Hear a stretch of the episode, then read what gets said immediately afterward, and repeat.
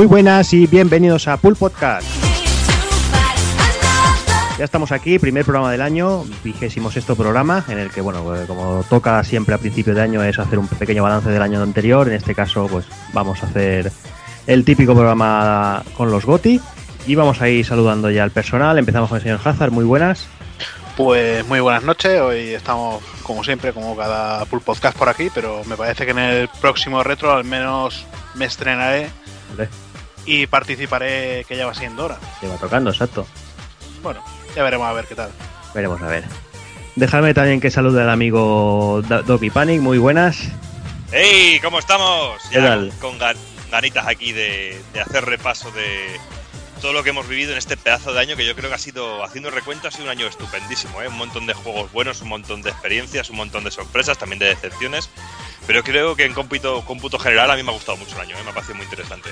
No entremos igualmente en detalles, porque si no ya nos vamos a cargar la mitad del programa. Ahí, ahí. Pues nada, saludo también al amigo Takoku, muy buenas. Muy buenas, ¿qué tal, tío? Qué bien, ¿tú qué? Pues nada, aquí estamos, tirados en el sofá ya, con los perretes acucucados, Bien hecho. y a ver, así aguantamos toda la tromba de troleos y mierdas que va a haber esta noche. Hombre, como tiene que ser, como está mandado. y dejadme también que también saludo al amigo Sergio Vintage, muy buenas. Muy buenas noches, pulpacos, ¿qué pasa, pulpos? ¿Qué pasa, tío? ¿Cómo va todo? Bien, bien, aquí esperando este, este resumen anual que se suele hacer, ¿no? En, en los podcasts y tal. Y, y yo ilusionado de que este sea mi primer mi primer goti, ¿no? De, de- de- del año que hago con vosotros, tío. O sea que vamos a echar mucha mierda. hombre, ahí está. Eso es lo mejor de todo, echar mierda por un tubo. Te, te va a doler, te va a doler menos que tu primera ganada. Bueno, estuviste muy suave, por cierto, ¿eh? Ya sabes que yo las primeras veces soy un caballero. a menos no te pusiste arena de playa, ¿sabes? Pero bueno. Hasta la tercera noche no escupo. En fin, y vamos a saludar Bueno. también al amigo, al amigo Evil, que si no nos lo dejan aquí. Muy buenas, Evil. Muy buena. No, ya, ya veis que, que la noche va a ser movidita y que va a haber cachondeo bueno, la verdad. Sí, sí, está aquí la gente a tope. Bueno, preparado para la Locoti. Preparado, preparado. No es una cosa que me haga excesivamente gracia, pero bueno, Lo sé, lo sé. porque sobre todo no me gusta elegir cuando hay mucha cosa que me gusta. Ah, Pero bueno, lo a hay. veces hay que elegir, es lo que toca. Hay que elegir, es lo que hay. Es lo que hay. Tú lo quieres todo, quieres Claro. todo. Claro, es una visión. Claro, no, pero si hubiera que elegir, se Blade Gotti, ya lo sabes, Doki. Ahí estamos. Que también. En fin, pues nada, vamos, vamos a ir grabando, que ya están los puñales en alto. Y yo creo que los trolls aquí vagarán por las llanuras y veremos a ver cómo, cómo acabamos todos.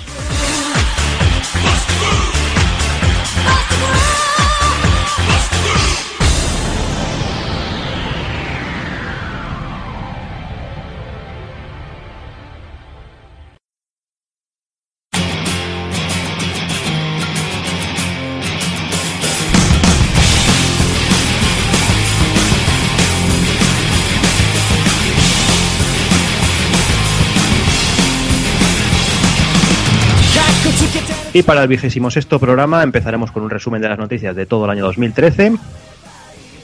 Haremos nuestra elección del GOTI y remataremos con el ending.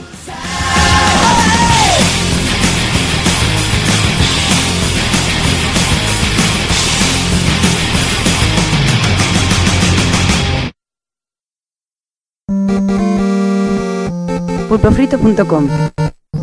Me gusta.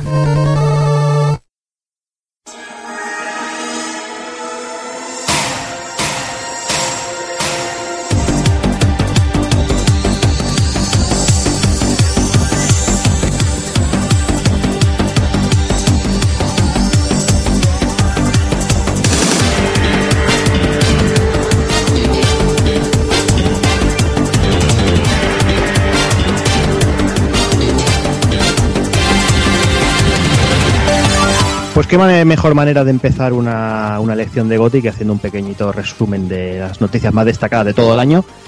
Como todos sabéis, durante un año podemos tener noticias buenas y noticias malas. Y bueno, como, como todos, como siempre, 2013 fue un año que, hubo noticias de todo tipo. Pero no me voy a, a extender demasiado y vamos a ir repasando ya y destacando, por ejemplo, que en enero eh, el Nintendo Direct, los famosos Nintendo Direct que tan de moda se han puesto durante este pasado 2013, se nos mostraron muchas cositas. Fue un Nintendo Direct muy jugoso, Evil, porque teníamos cositas como ese pedazo de X de Monolith, teníamos ese tráiler de Wonderful 101 y también teníamos las formas que estaba empezando a tomar ese bayoneta. Y a ver, pues a mí me puso a tope. Digo, ya la Wii U caerá. Y bueno, cuando salió el Wonderful, pues Cayó. cayó, la, la Wii U. es lo que tiene. Es la que se avecina. Ahí Sí, está. sí, está claro. Y no sé, seguramente Doki también con ese X, al igual que Takokun, también ese pedazo de X les, Eso. les- les puso a tope. Pues sí, ya sabes que la, la, R- la X marca el lugar. Y hay que acabar y donde está la X eh, hay, que, hay, que, hay, que, hay que dejarse la pasta, tío. Y eso estaba más, cla- más claro que clarinete. Y seguro que Evil está de acuerdo que el año que viene, si sale el X, ya tenemos Goti, seguro. Ya también. tenemos O sea Goti directamente. Una o sea, polla como una olla. El GOTI el año que viene es Dark Souls 2. Lo sabéis. Vamos. Voy a ir más lejos, no el GOTI, no, el juego de la generación. ¿De cuál? Juego de la de generación. la vida. De todas, de todas las De generaciones. todas las generaciones sabidas y las que vengan. y de las que vengan también. De la Toda la generación PS360. Si es tan bueno como promete. Veremos. No, joder, eh, tiene muy buena pinta también, pero yo creo que en este enero eh, Nintendo se sacó los tres ases de la manga, la manga con este X, con el Wonderful y con y con, y con el Bayonetta. Yo creo que fue una, una carta que, que hizo como que como, como Evil que mucha gente se lanzara de cabeza a comprarse la consola. Mm.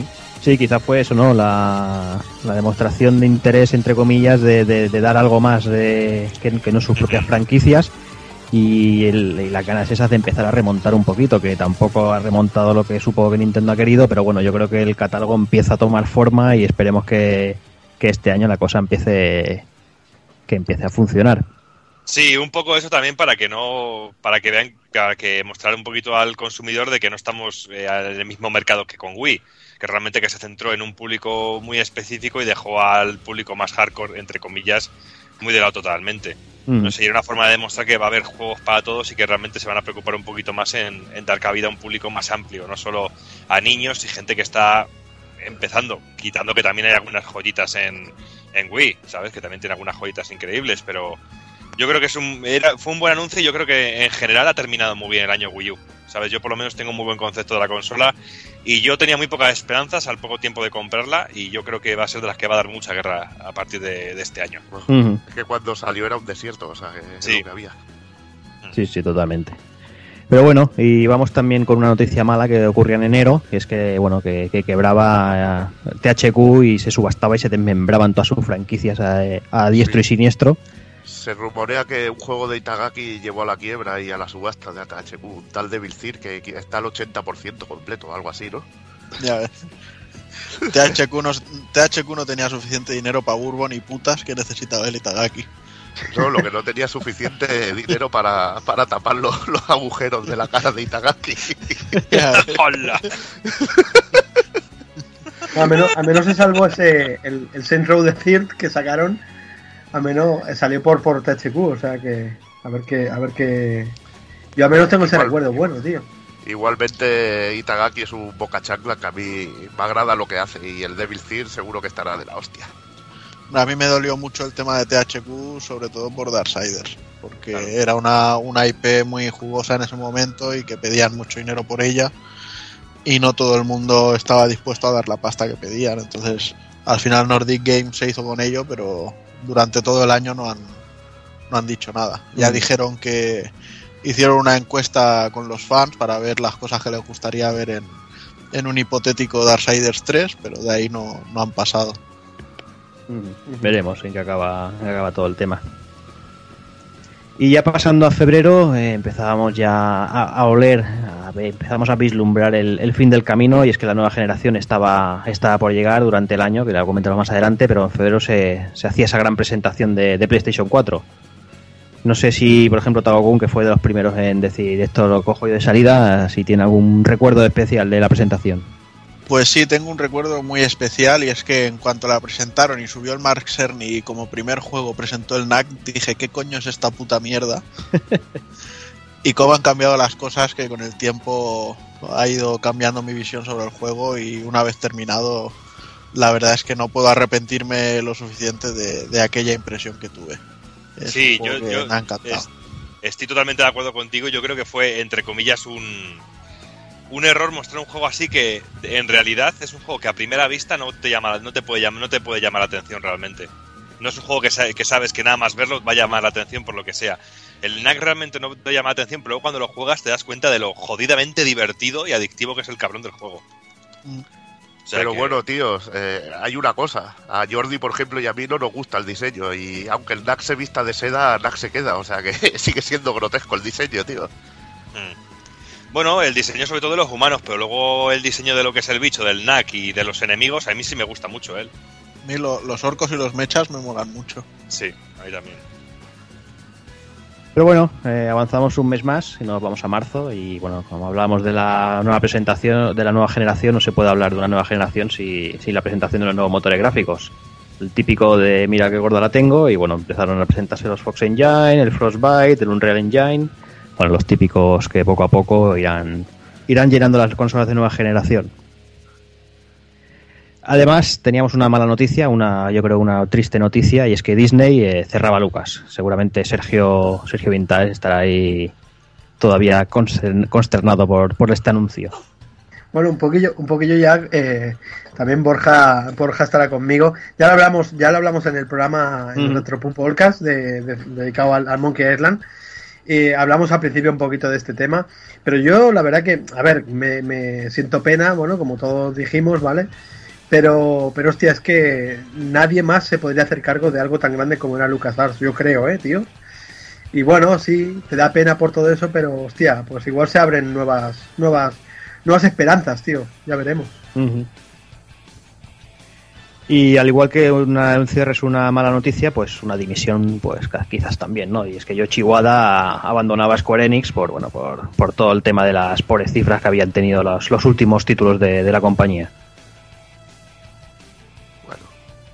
Hay que mejorar. Square no es lo mismo que era, la verdad. Pero, pero el tío este, que fue? El que, el que decía que, por ejemplo, el Hitman había sido una mierda de ventas, el Tomb Raider Sí. también. Ajá.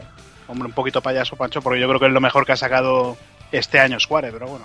Sí, pero si realmente si no han vendido, por mucho Ya. que sea lo mejor que hayan hecho Claro. últimamente, si no venden lo que tienen que vender, estamos en lo de siempre, ¿no? El mercado manda y, y es lo que hay. Las, las Ya, cifras pero- no salen. Pero lo que tenían que hacer es sacar un poquito más de variedad de JRPGs que se han anclado en Final Fantasy. Sacan, eh, han sacado esta generación cuatro juegos distintos. Y joder, para cuatro, eh, tres juegos que han sacado este año otras compañías que no son ellos y que yo lo veo mejor que el Final Fantasy 13-2, pues ¿qué quieres que te diga? Bueno, mira, cosas que tienen Bueno. los japoneses. Yo no pierdo la esperanza. El Bravely Default me está gustando mucho. Bueno, sí, eso también. Y nada, pues damos un pequeño saltito más, nos vamos hasta abril. Y es, es- en abril salta la noticia de que Iwata se nombraba CEO de, bueno, de Nintendo América. Ya si pasamos a mayo, eh, uno de los meses grandes de, de- este mundillo, es que es la celebración del E3, que un E3 que no, no saltará, no, no saldrá del recuerdo de mucha gente, eh, casi casi solo por el troleo que máximo que Sony le hizo a Microsoft con el tema de, de compartir juegos y esas cosas, porque bueno, todos recordaréis que antes de echarse atrás, eh, Microsoft había, había anunciado un montón de, de medidas que, que no gustaba a casi nadie. No sé si, por ejemplo, Taco Kun se- seguramente se acordará de todo esto. Ya ves.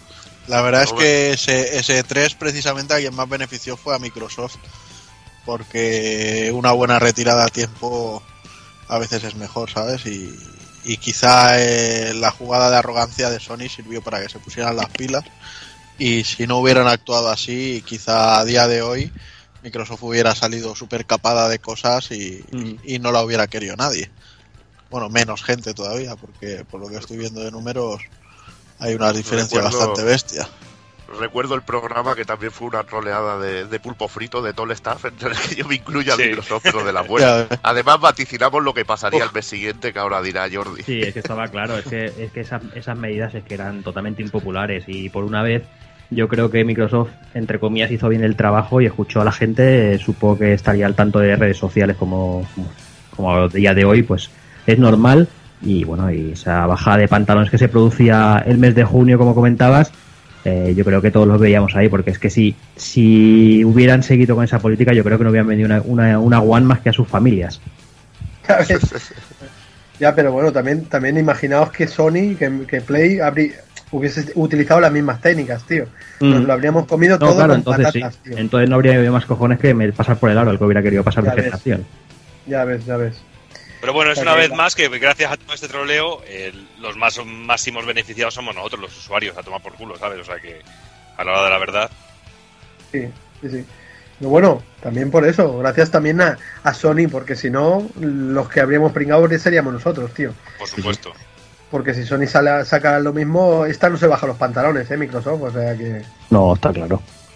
Bueno, yo, yo creo que ahí también fue un poco de oportunismo de Sony, que vio que las redes sociales estaban ardiendo y dijo, pues yo voy a hacer lo contrario y me gano a toda la peña, porque tampoco son tontos. No, no, claro. supongo que ellos también querrían hincar el diente en cositas así. Y vieron Pero- que no fue muy popular, pues ellos también, es eso, que no son tontos. Vieron que era algo bastante impopular y dijeron, hostia, pues nosotros vamos a hacer lo contrario y todo ese sector de público que está ahora indeciso nos lo traemos para nosotros. Sí, Que es una técnica de empresa bueno, pues, totalmente lícita y, eso es lo que tiene la competencia y lo bonito que tiene la competencia. Que pasen esas cosas para que se muevan y al final los beneficiados seamos nosotros. sí, sí, sí, está claro. Claro. Y bueno, el mismo mes que Microsoft se bajaba el pantalón, en el mes de junio, eh, teníamos una- un pequeño palo para, para los que solíamos comprar importación en Amazon UK y bueno, que dejaban de hacer el envío gratis al superar los, bueno, el precio de, de 24 libras creo que era, eh, de pedido mínimo, que, que bueno, que fue una buena putada porque bueno, es, ya sabemos que los precios de Amazon UK no tienen nada que ver con los de Amazon España, aunque la cosa empieza a mejorar un poquito. Pero bueno, eh, es lo que Claro, que- putador. Microsoft se bajó los pantalones y, Amazon nos los bajó a nosotros para darnos por culo, realmente. o sea Está que- claro. Está claro, ya pasando al mes de julio, eh, empezábamos con el anuncio de una nueva versión de Street Fighter, con el Ultra Street Fighter. Que bueno, que yo creo que, que aquí a más de uno nos, tentará bastante, ¿verdad, Juanan? Pues sí, la verdad es que sí. Y bueno, hoy se ha estado precisamente barajando algunas hipótesis del, del personaje que falta por desvelar. Porque hace un tiempecillo Capcom dijo que el personaje sería femenino. Y ahora se está diciendo que es un personaje proveniente de los cómics de Street Fighter. Entonces esto reduce bastante quién puede ser. Y a mí se me ocurren tres personajes. que Uno es la hija de Gouken. Otro podría ser un clon que había de Kami que tenía una máscara y una garra en plan Vega. Y luego estaba, me parece que se llamaba Shannon, que era compañera de, de Rainbow Mika. Y me parece que estos son los tres personajes femeninos que han salido en cómic y no, y no se han visto en ningún lado. O sea que supongo que alguno de estos será y la que más puntos tiene es la hija de Gouken. Más shotos. Espero que no sea la- el clon de Kami, porque también sería bastante. Exacto, yo eh, por preferir preferiría que fuera la compañera de Rainbow Mika. Por tener una pava wrestler ahí metida. Pero bueno, Pues no sí, sé, no, no meten, a, no meten a Mika y meten a esa, no sé, no lo ya, veo, ¿eh? sería No, también no. un poco troll. No lo veo. Así que la que más papeletas tiene es la, la hija de... A ver, siendo sinceros y siendo Capcom, la que más papeletas tiene es el clon de Kami, que solo le tienen que poner una máscara al, al skin de Kami y listo. O sea que eso es lo, lo más fácil para ellos. No des ideas, Así que- des ideas. No des Así que a ver. Y bueno, vamos también que en ese mes de julio la cadena supermercado británico Asda de- dejaba de vender Wii U y sus juegos. Una política, comentábamos antes, políticas de empresas. Y el mismo mes, eh, exactamente el día 15, se celebraba el 30 aniversario del lanzamiento de la Famicom en Japón. Eh, quizá la, primera gran consola de, de la historia, la que ya hizo el primer punto de, de inflexión, Doki. Sí, un pedazo de maquinón que, que también fue un poquito el salvavidas de, del mundo de los videojuegos cuando llegó, cuando salió de, tierras orientales, real- real- realmente. Un pedazo de máquina que, que aún a día de hoy tiene, sigue teniendo juegos eh, realmente increíbles y que es la, eh, la cuna de nacimiento de algunos de los personajes que aún a día de hoy nos siguen dando guerra. Personajes Mm. como Link, personajes como Super Mario, no sé, un auténtico maquinón y que a mí me sigue sorprendiendo sobre todo el, el el diseño de la consola a día de hoy, del diseño de la, de la Famicom, del- de, la consola japonesa, me, me encantó.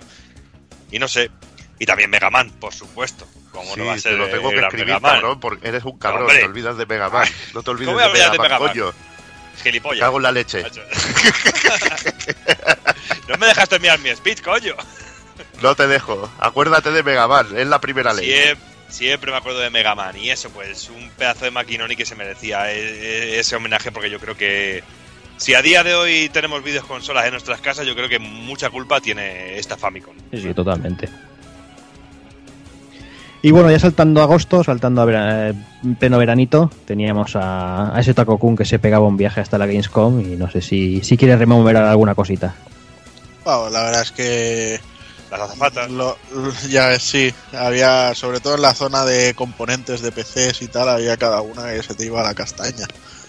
Pero bueno, ya como comenté en su día, como experiencia está muy bien, pero mm, no, no pretendo volver a ir a una Gamescom. O sea, la información en sí es demasiado demasiado igual que todo lo que habíamos visto en la E3. O sea, no, no vas a ver nada nuevo, no anuncian nada nuevo todos los bombazos, los cartuchos ya los, los han descargado previamente.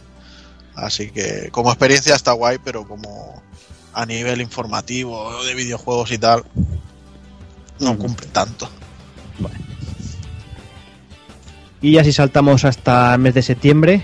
Septiembre suele ser un mes importante. eh, siempre tenemos esa esperanza de que el Tokyo Game Show nos dé algún algún bombazo, sobre todo teniendo tan cerca la, la nueva generación. Y la verdad es que, que fue otro Tokyo Game Show muy descafeinado. Si no fuera por algún anuncio así suelto, como por ejemplo la PlayStation Vita TV, que, que bueno, que quizás eh, Taco- eh, Hazard nos contará un poquito qué tal el cacharrillo. Bueno, yo me lo puedo jugar. Bueno, no puedo jugar porque solo tengo un juego de esto de, de tetas, macho, y es una puta mierda. Es una hiperdimensión Neptunia de Eidos, pero malísimo el juego, tío. De esto De tetas. típica. Bueno, hay tetas, al menos eso es lo bueno.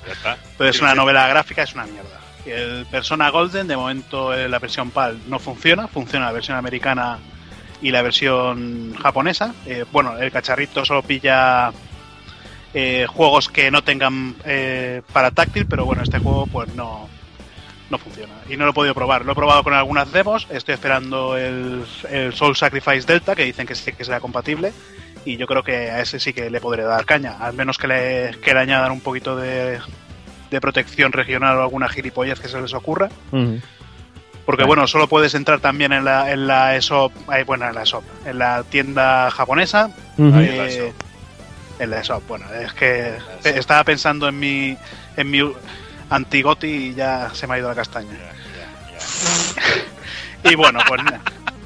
Pues nada, el cacharro, está- el cacharro está bien, eh, te, eh, te cabe en la palma de la mano, pero pero bueno, yo creo que hay que darle un poquito más de vidilla, a ver si con suerte llega aquí a España y podemos jugar con los con los juegos del Plus.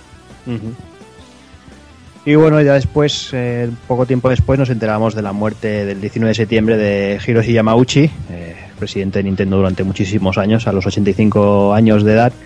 La verdad que una gran pérdida, eh, un hombre que, que lo, dio todo por, por Nintendo y fue la que, bueno, el, el que hizo que Nintendo haya sido lo que ha sido durante todos estos años. Eh, seguramente Doki también se acordará del hombre. Sí, una auténtica pena, sobre todo porque se fue el que era el puño de hierro de Nintendo realmente, el que estaba ahí, eh, aunque ya hacía bastante tiempo que no estaba en activo y se nota también un poco en el, en el camino que ha ido llevando la compañía un poco.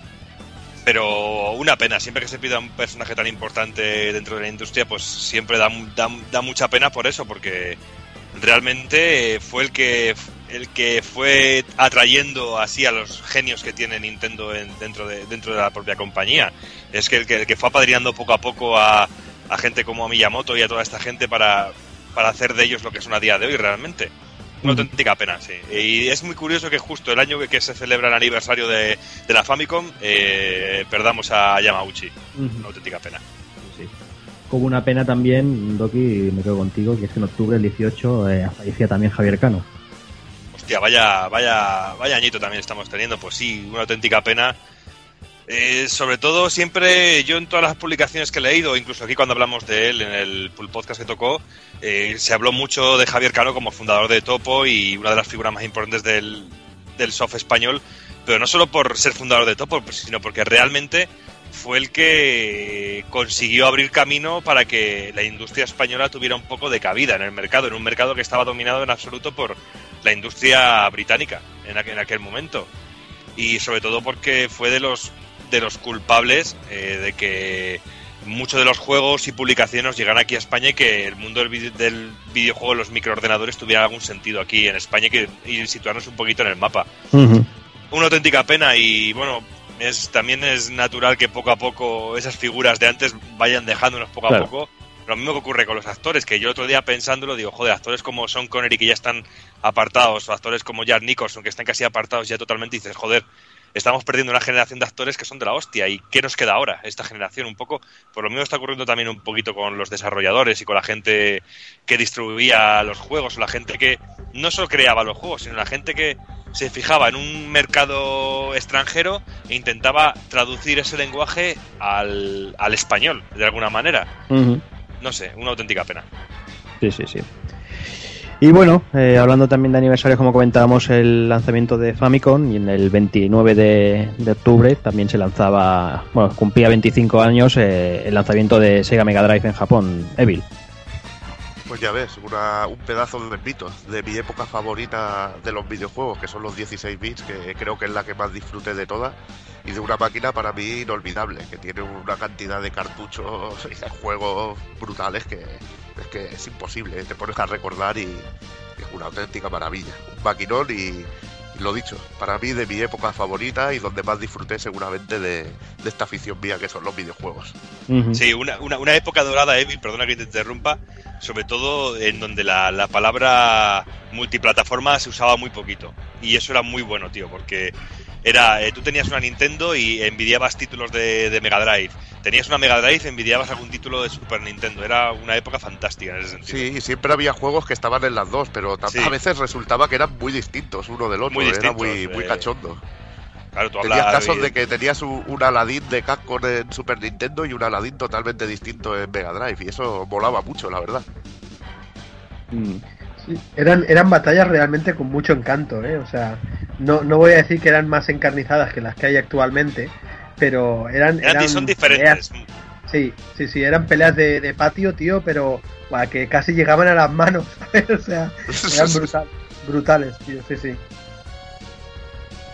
Muy bonito la- los 16 bits. Y si ton- tan bonitos son que bueno, que el siguiente mes en noviembre, pues que como podía ser de otra manera, por fin tuvimos la primera edición del Retro Barcelona en la cual estuvimos por allí haciendo un programa en directo, nos, trajimos a Doki para acá, vino para aquí a, vernos los caretos. Y creo que, que como resultado inicial, como cómputo general, creo que fue un, un evento muy bueno, no sé, Sergio seguramente tenga, tenga una opinión parecida. Sí, sí, totalmente. La verdad que yo me quedé sorprendido pese a que, bueno, pues eh, eh, hubo a principio como un revuelo en cuanto a la crítica de qué tal, de qué igual. Bueno, el caso es que fue un evento que, que valió mucho la pena que, y que a la gente que nos mola el retro, pues hostia, fue como una reunión allí todos. Estuvo, estuvo muy bien, ¿no? Yo sorprendido como, como, bueno, como la mayoría de nosotros, ¿no, tío? Y aparte, yo en, en concreto, pues, ¿qué, ¿qué queréis que os diga? Que firmé un contrato ahí con, con Pulpo Frito, tío. Y yo, y yo, Sergio, No es sabes dónde te vez que- metías, macho. No lo sabes Ya dónde te metes tú. Y yo, Sergio, es la primera. eh, Siempre recordaré este primer, retro, este primer retro Barcelona porque es la primera vez que te vi desnudo, tío. Hombre, eh, pero, pero a que valió la pena, tío. a que valió la pena, joder. Sí, sí, sí, sí. Muy bien. Hombre, 32 centímetros de carne, tío, ahí están. Ahí está. Y de pico. Esto no tiene nada que ver con el ritual de iniciación por ser miembro de Pulpo Frito, ¿eh? no tiene nada que ver. No, no, no. No tiene nada que ver, que va, que va. Y Muy bueno, bueno, muy bueno. Todo, todo en general, pese a que yo acabase desnudo delante de Borja, mm, todo, todo muy bien, ¿eh? Sí, sí, además hay un edificio en forma de falo y todo eso. eh, todo, Sí, sí, todo, bueno. todo invitaba a ello. El ambiente, el ambiente era. Love is in the air, tío. Y ya hablando del mismo mes de noviembre, eh, si hablamos de retro, ahora pasamos a, a la actualidad y se lanzaban tanto Xbox One como PlayStation 4 y bueno, que con esos catálogos un poquito un poquito escasos. Pero que bueno, que yo sé que Taco Kun, por ejemplo, está ahí, Taco Kun y Doki están a tope con PS4 y sé que, que Evil con One está totalmente satisfecho también. No sé Sí, si... sí. eh, Evil, empieza tú, va. Bueno, a mí me pintaron la One que era una auténtica, era una auténtica basurilla. Bueno, no tanto, tampoco exageremos. Y la verdad que al final la pillé, pequé, como digo yo, los dragones eran demasiado para mí. No podía evitarlo a pesar de la crítica salvaje contra el juego. que la verdad que yo he disfrutado muchísimo y bueno, no, no me he encontrado una consola tan mala como, como esperaba. Creo que le falta una buena actualización para solucionar problemas y que tiene juegos muy interesantes. Me lo he pasado muy bien con el Dead Rising 3 y que ya lo he completado.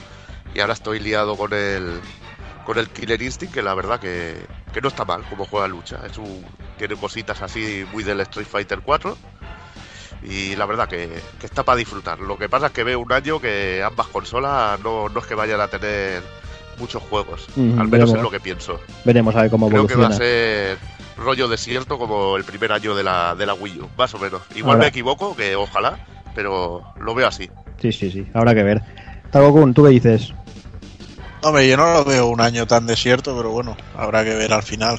Ya hay que tener en cuenta que en marzo ya llegan los primeros bombazos, que son el, el Titanfall para la One y el Infamous Second Son para Second Son, perdón, para, para el Play 4.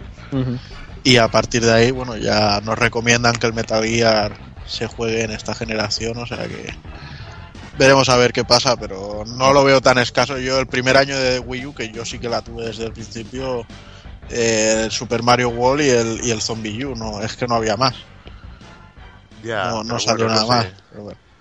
Y nada, yo por que- mi parte muy contento con, con la elección de Play 4, estoy muy satisfecho. Eh, el catálogo inicial, bueno, tiene, tiene juegos muy entretenidos como NAC. Resogun fue una puta drogaína, o sea, Uf, me tuvo loquísimo hasta que conseguí el platino. Y nada, y ahora con Assassin's Creed 4, que aunque no sea una bestialidad en, en cuanto a diferencia con las versiones anteriores, pues sí que se nota una mejora que, que es bastante agradable de ver. Obsérvese como el cabroncete ahí se saca la chorrilla y dice, me saqué el platino. ahí". Claro, eso que quede claro. Hombre, con dos cojonazos. Ey, yo, yo tengo que decirte que nunca me ha dado por sacarme los trofeos y con el Resogun ha sido el único juego con el que me he picado a sacarme los trofeos. Nah, si ya se ve el juego será, que es ¿eh? droga pura, hombre. Ya se ve que es droga pura. Pero me tengo que meter con el Takokun, coño. Que si no se sube aquí. Ya lo sabes, tío. Hay que mantenerlo a raya.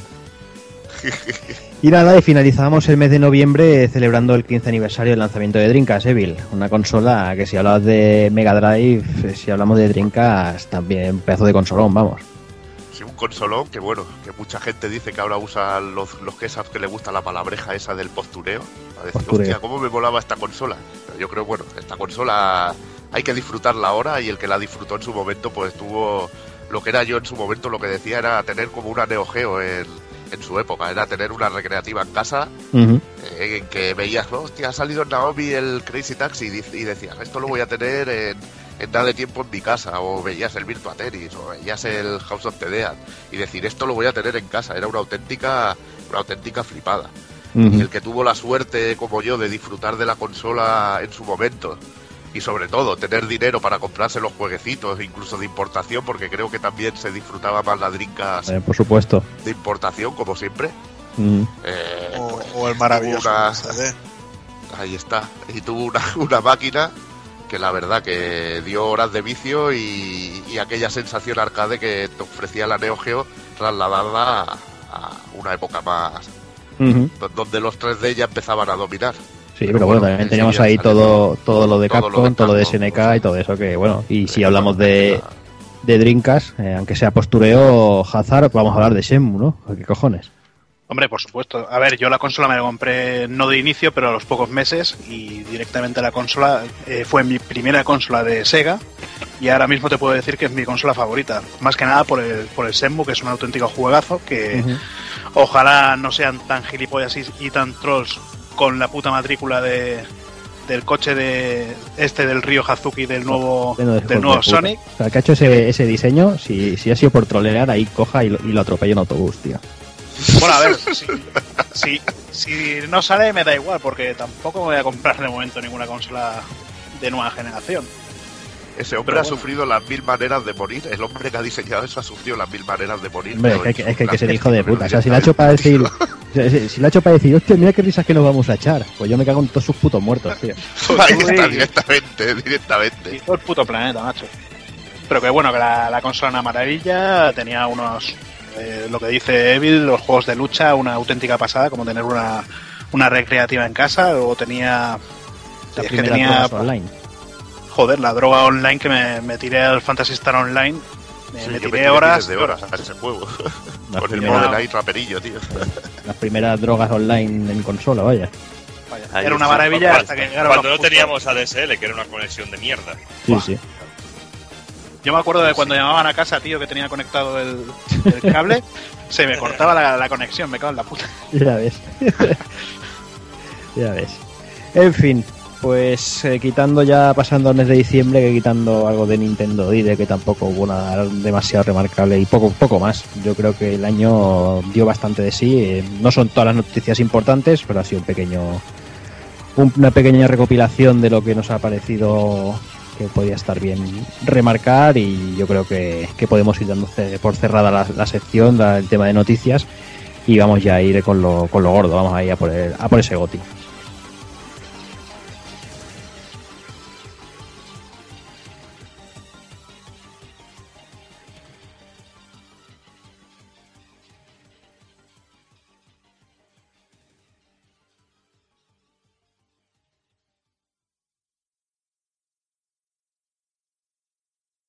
Y en los minutos musicales de este mes tenemos Something Missing de Michi, de la banda sonora de Bayonetta.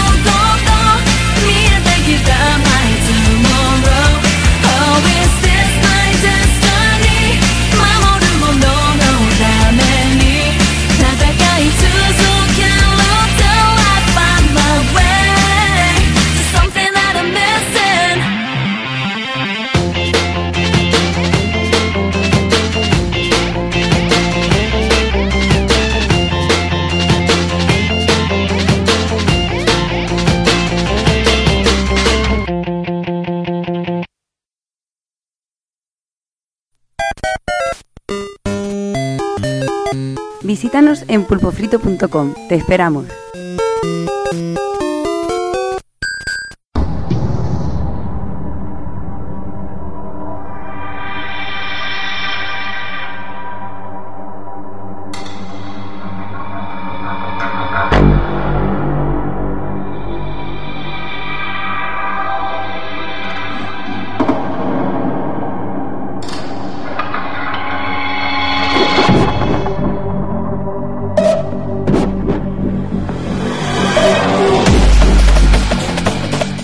Pues nada, vamos a ir empezando ya con esto de los GOTI, eh, una cosita que no le gusta al señor Evil, pero que bueno, que siempre está bien elegir, siempre está bien premiar a, a los que se lo merecen. Y estamos ya aquí cervezas en, en mano y vamos a, bueno, pues como todos sabéis, os, os pedimos por las diversas redes sociales y aparte en el blog que, que votaréis por vuestros GOTI y todo eso hemos hecho una, una suma total. Y además hemos añadido también nosotros nuestros votos y hemos hecho un ranking que ahora en este momento so- solamente yo lo conozco, no lo conoce nadie del equipo y bueno, para darle así un poquito de, de ambiente de juego. Y vamos a empezar con, haremos primero el GOTI de portátiles, pasaremos después a las decepciones del año y ya luego iremos a por, a por el GOTI de, de sobremesas. Así que nada, empezamos con los, con los GOTI de portátiles. Eh, Aquí os pedíamos que nombrarais solo, solo un juego y la cosa se ha diversificado bastante está en mucho, mucho empate. Por ejemplo, en cuarta posición tenemos unos cuantos juegos como podían ser Luigi's Mansion 2, el Dragon's Crown, el Attack of the Friday Monsters, el Muramasa Rebirth, Animal Crossing, Fire Emblem y Elise. No sé, ¿quién quiere empezar a hablar? Por ejemplo, Evil, ¿qué me dices? Bueno, eh, yo he votado personalmente por Fire Emblem porque tengo que barrer para casa. Es una de mis sagas favoritas. La, los, los juego incluso en japonés desde la Super Nintendo. No tuve ya los de Famicom. Empecé con la saga en Super Famicom y he tirado para casa. Eh, también me pensé muy seriamente en votar al Legend of Zelda, el, que es a Link Between Worlds, que es una auténtica maravilla de juego. Y luego barajé de PS Vita, por supuesto, que también tiene unos titulazos, Soul Sacrifice eh, y Muramasa Rebirth, que me pega un vicio de la puta hostia, que seguramente si hubiera tenido los DLC eh, me hubiera hecho polvo. Y Dragon's Crown, que también está muy bien, pero la verdad que prefiero la, la versión de Play 3. Ujú. Pero sobre todo, esta vez me he decantado en 3DS y también he pensado muy seriamente en Bravely Default. Lo que pasa es que llevaré una cuarta parte del juego y aún no puedo dar un veredicto, pero tiene pinta de ser un juegazo de, de entrar para ser de ser un, un juegazo y de haber entrado seguramente como Goti de, de portátil en mi caso. La verdad que, que el juego con lo que he jugado, muy buena pinta y, y me lleva unos tiempos, me recuerda mucho a Final Fantasy 4 y 5 y eso para mí es muy bueno, realmente muy bueno. Doki, ¿qué me dices tú de esta cuarta posición? ¿Algo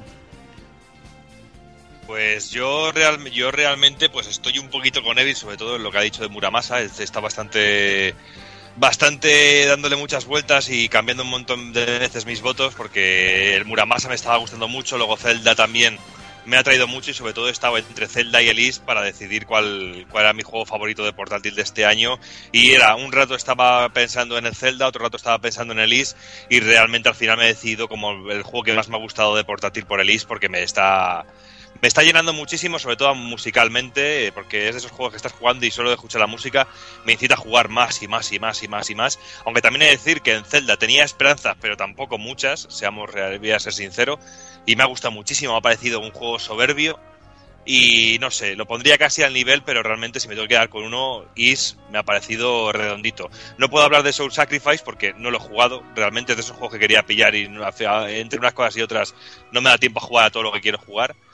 Pero si me tengo que quedar con uno, Is, eh, el Is de PS Vita me ha parecido brutal en todos los sentidos y me ha dejado roto. Pues saltamos una posición, vamos hasta la tercera posición de portátil y aquí tenemos un doble empate. Por un lado tenemos Persona 4 Golden y por otro tenemos Phoenix Wright, Elisa Attorney Dual Destinies. Y por ejemplo empecé Taco Kun con Persona a contarnos qué opináis. Pues, ¿qué os voy a decir? O sea, para mí el GOTI estaba reñidísimo entre este persona y el que he acabado eligiendo, que ya lo diremos luego más tarde. Y la verdad es que este persona ya lo había tocado en su día en, en Play 2, pero bueno, todas las mejoras que tiene y el sistema de combate y todo es, es pura droga, o sea, es, es una maravilla, muy grande, muy, muy largo, muy, no sé, o sea, todo el rollo de simulador social que tiene lo han hecho tan bien que, hace, que han conseguido que me guste. Yo que soy, que los juegos sociales me, me dan bastante igual, eso de ir al instituto, ir al club de tal, al club de cual, y no sé, creo que tiene mucho mérito y, y queda muy resultón en, en una consola tan tan bien de lucir los juegos como es PS Vita. Y un poco, perdona que te interrumpa, también eh, con este Persona Golden también me pasa un poco como, como con el Is, que es de que esos juegos que musicalmente a mí me incitan también a seguir jugándolo.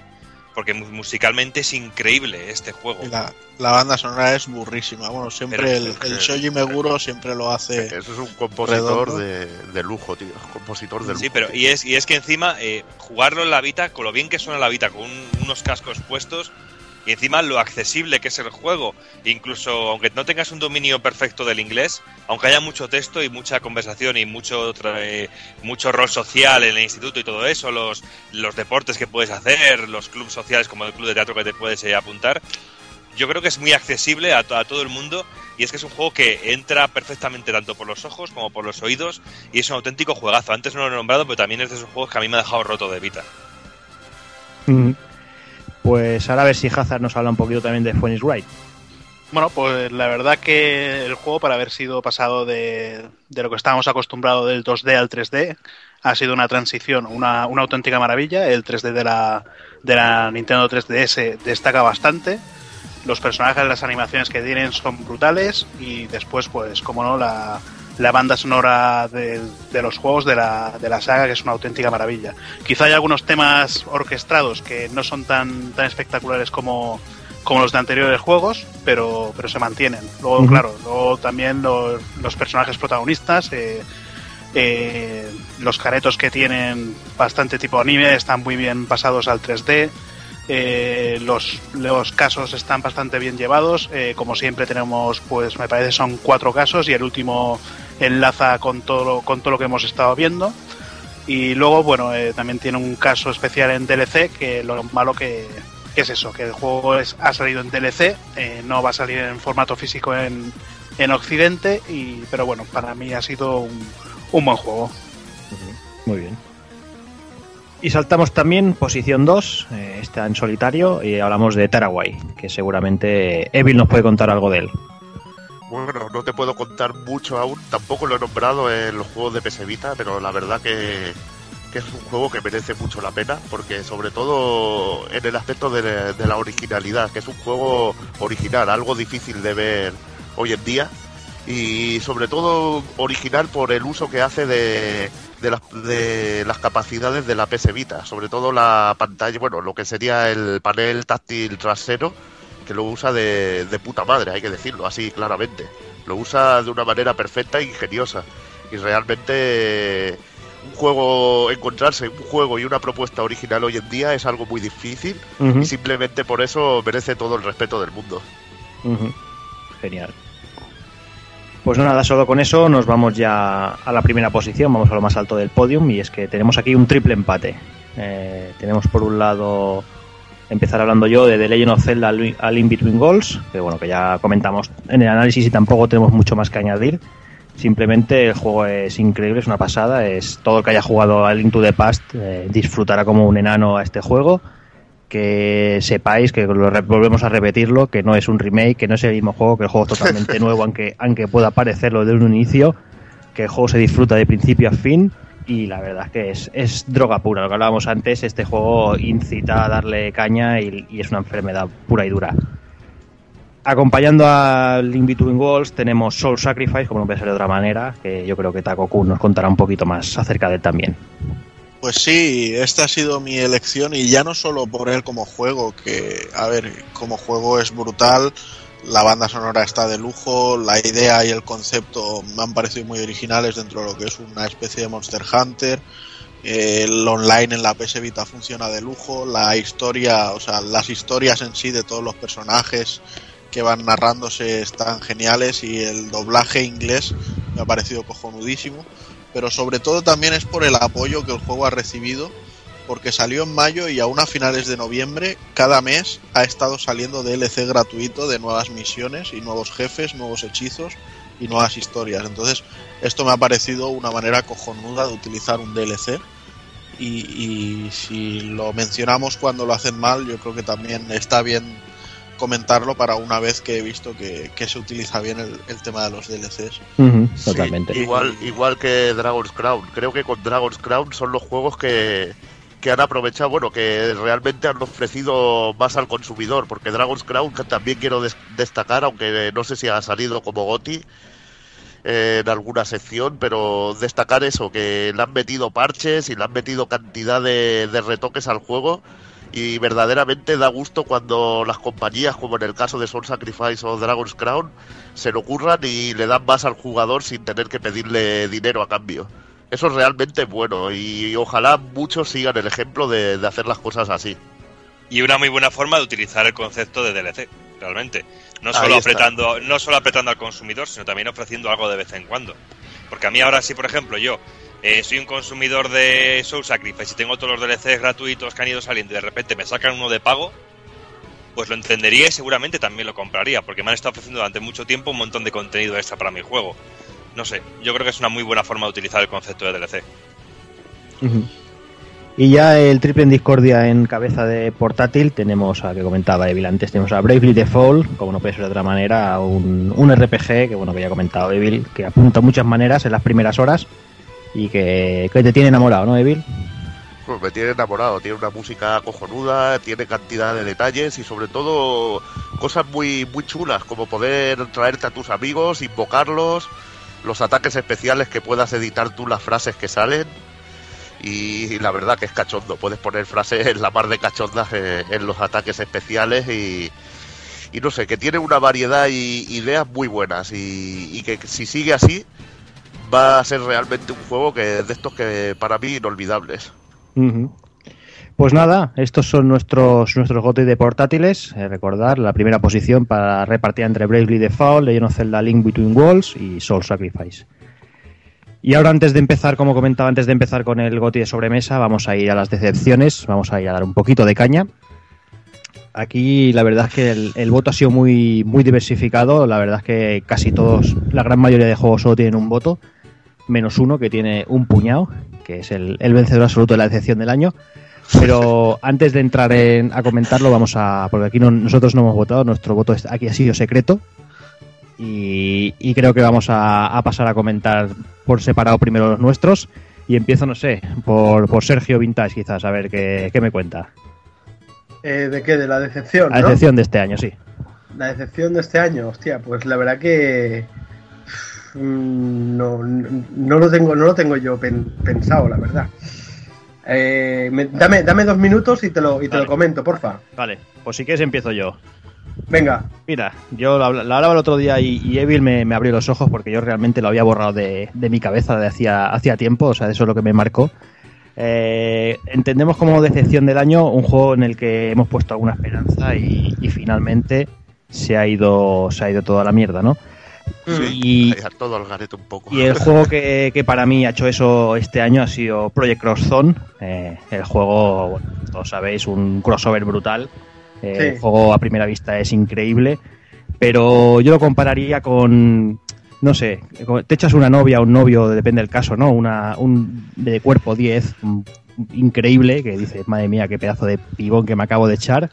Y, y luego, eh, cuando llegas al momento cumbre, solo te deja hacer el misionero.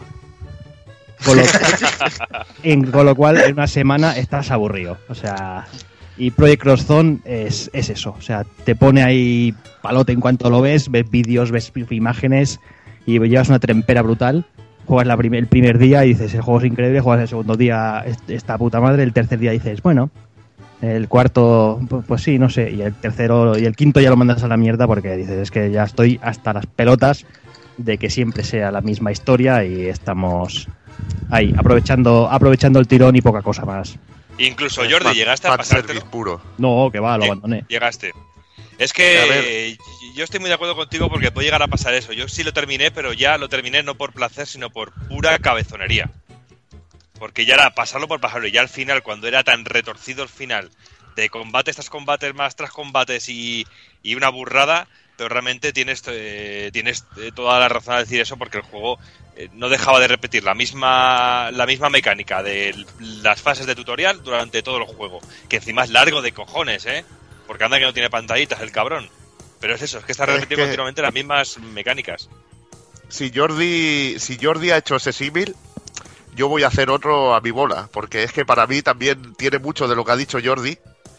Y bueno, empiezas una fase que dices, hostia, personajes nuevos, voy a ver lo que hacen. Y ya al momento te has cansado de ellos. Vendría a ser como una escena que me encanta de Futurama, que me despollaba vivo, que es la de muerte por Kiki. No sé si os acordáis de ese capítulo. Sí, sí, sí. Exactamente. Muerte por Kiki, que están pensando en el Kiki, todos felices, pensando en los personajes nuevos que voy a pillar. Y luego muerte. La muerte pues ya, ya no mola tanto. Pues este juego me da esa sensación de muerte por Kiki.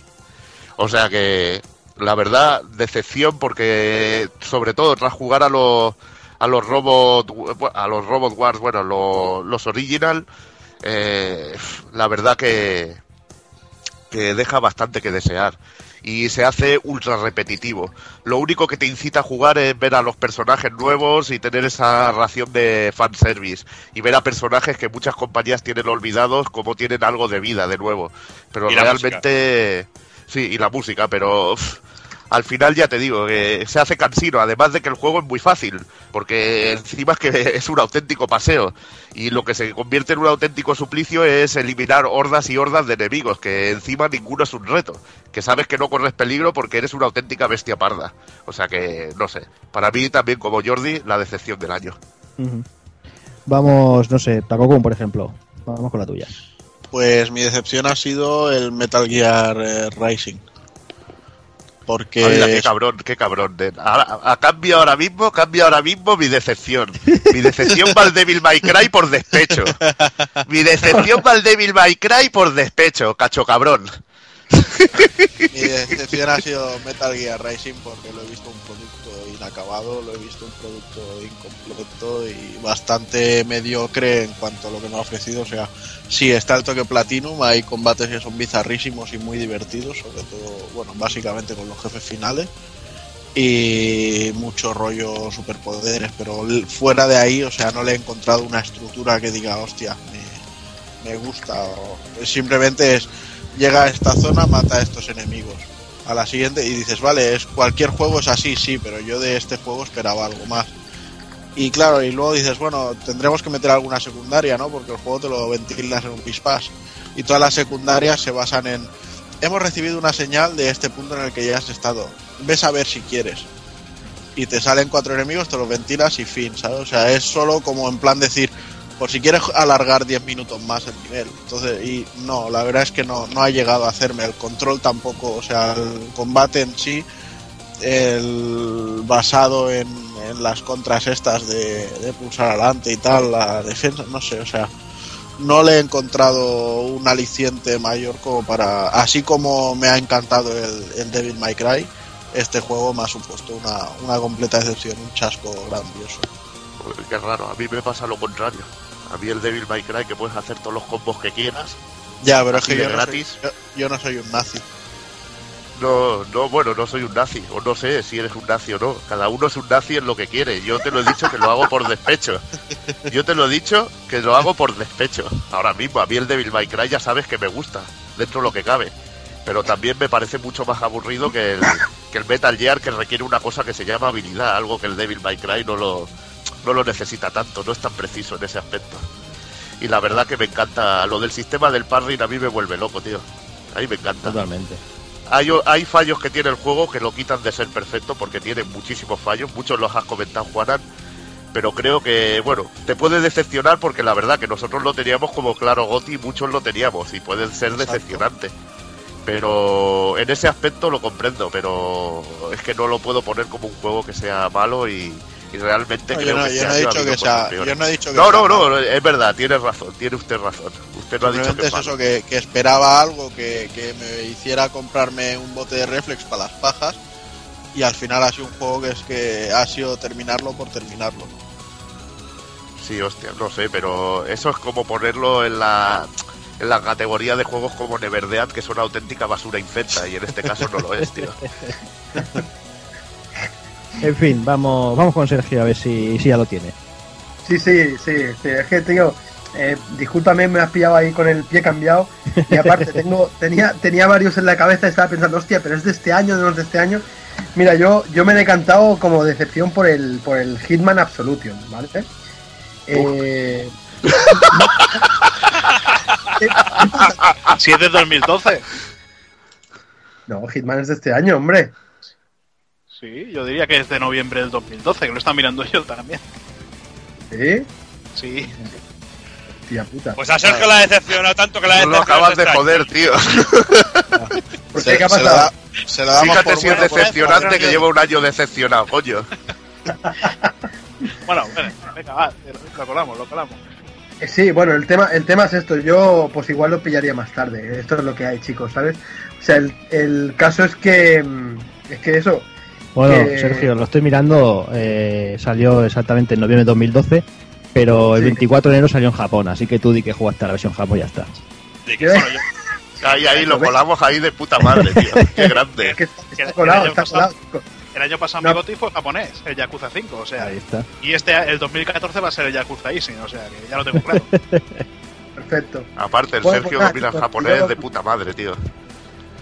Sí, sí. Pues lo que os comentaba, que, que, yo me esperaba, pues yo había jugado a la franquicia hasta entonces y me esperaba encontrar pues un Hitman de, de toda la vida, ¿sabes? Con, bueno, con tus misiones, con tus historias. Y aquí, bueno, pues te lo casualizan un poquito y te hacen una historia pues más lineal y tal, con un Hitman más humano y todo esto. Y, y bueno, me decepcionó un poquillo como en su tiempo también me decepcionó pues el Max Payne 3, ¿no? Que para mí no, no son juegos de- dignos de la, de la saga a las que, a las que tienen nombre, tío. No sé, no sé si estaréis conmigo o no, pese a que lo haya jugado en japonés, ¿eh? En enero, ¿eh? ¿Qué coche? Eh, Bueno, un tío yo que lo- puede... Es que, a ver, Sergio, un tío que puede coger su cabeza y pasarlo como un producto en la caja registradora, pues no... No, la verdad es que no... No, no. Hombre, de- en- en- al final de la historia eso ya no lo puedo hacer, pero bueno. Sí, sí, se bueno, yo es que no tengo ni puta idea de Hitman, era troleo barato, o sea, ya está. Ah, pues a mí me gustó, no sé, era una, era una putada entrar en un... Hombre, lo que me pareció que, que todo era un cubo de agua, igual que en el en un chat. Vaya, era, era, era un escenario que era un cuadrado eh, lleno de, de calles con un montón de gente. Entrabas en un entrabas en un escenario, te veías todo el mapa lleno de puntitos. Hombre, yo dentro de Gabe la- las diferentes formas que tenías de pasarte el juego, eh, de pasarte por los por los lugares, no me pareció mal, pero claro, eh, tú sí que jugaste los anteriores, yo es el primer que jugué, el primero que jugaba. Igual por eso claro, a mí me gustó. Claro. Claro, no, no, es que de hecho, a ver, y tampoco estoy diciendo que sea una mierda, ¿eh? No, no, no, Sino que te decepcionado, pero por eso. Claro, claro. A mí personalmente me decepcionó por eso, porque hostia, lo guapo del primero, el segundo, el tercero y tal era, era eso, ¿no? Que, que tú tenías una misión, te, te indicaban un, un objetivo al que tenías que pelarte y venga. Y tú te lo currabas como querías, ¿no? Esto es como más, bueno, pues más los juegos que nos tienen acostumbrados últimamente, eh, tipo Batman, tipo todo esto, ¿sabes? Y, bueno, eh, a mí la verdad que me molaba un poco más el tema ese, ¿no? Más de currártelo, de prueba-error, ¿no? Aquí no, aquí es todo un poco, pues, llega un momento que si disparas a Tokiski te lo, te lo pasas del juego, ¿sabes? Entonces, antes eso no pasaba, tío. Pero bueno, ya te digo, esa es mi decepción. Pero bueno, Bueno, pues ya que estoy con Hazard, a ver que, que nos cuente la suya. Pues iba a decir, eh, bueno, ya no lo digo porque van a decir "Eh, que no. Eh, voy a decir el Killer is Dead, porque le tenía muchas muchas esperanzas por ser de Suda 51. Y la verdad que me he encontrado con un juego, pero pero vacío en todos los sentidos. Escenarios completamente sin casi adornos, planos. No sé, es como un, pasi- un pasillo, le cambia las texturas y poco más. Los enemigos lo mismo, le cambias un poco las texturas y ya está.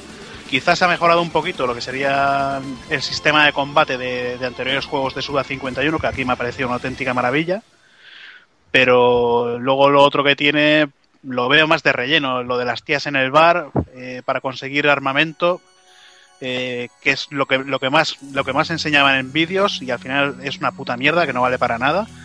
Eh, no sé, el juego a mí me ha decepcionado siendo de siendo de él. No es, no es que sea un tío que haga juegazos, eh, que tiene su propio estilo. Gráficamente está bien, los, las lucecitas y los colorines están guapos.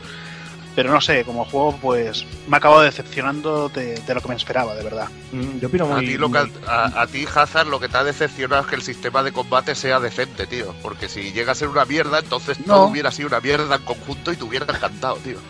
Pues no, mira, eh, Entonces hubiera Joder, sido. macho, pues hubiera sido lo contrario. Te hubiera, hubiera dicho que, o sea, sa- salen tetas y es lo que más me ha decepcionado.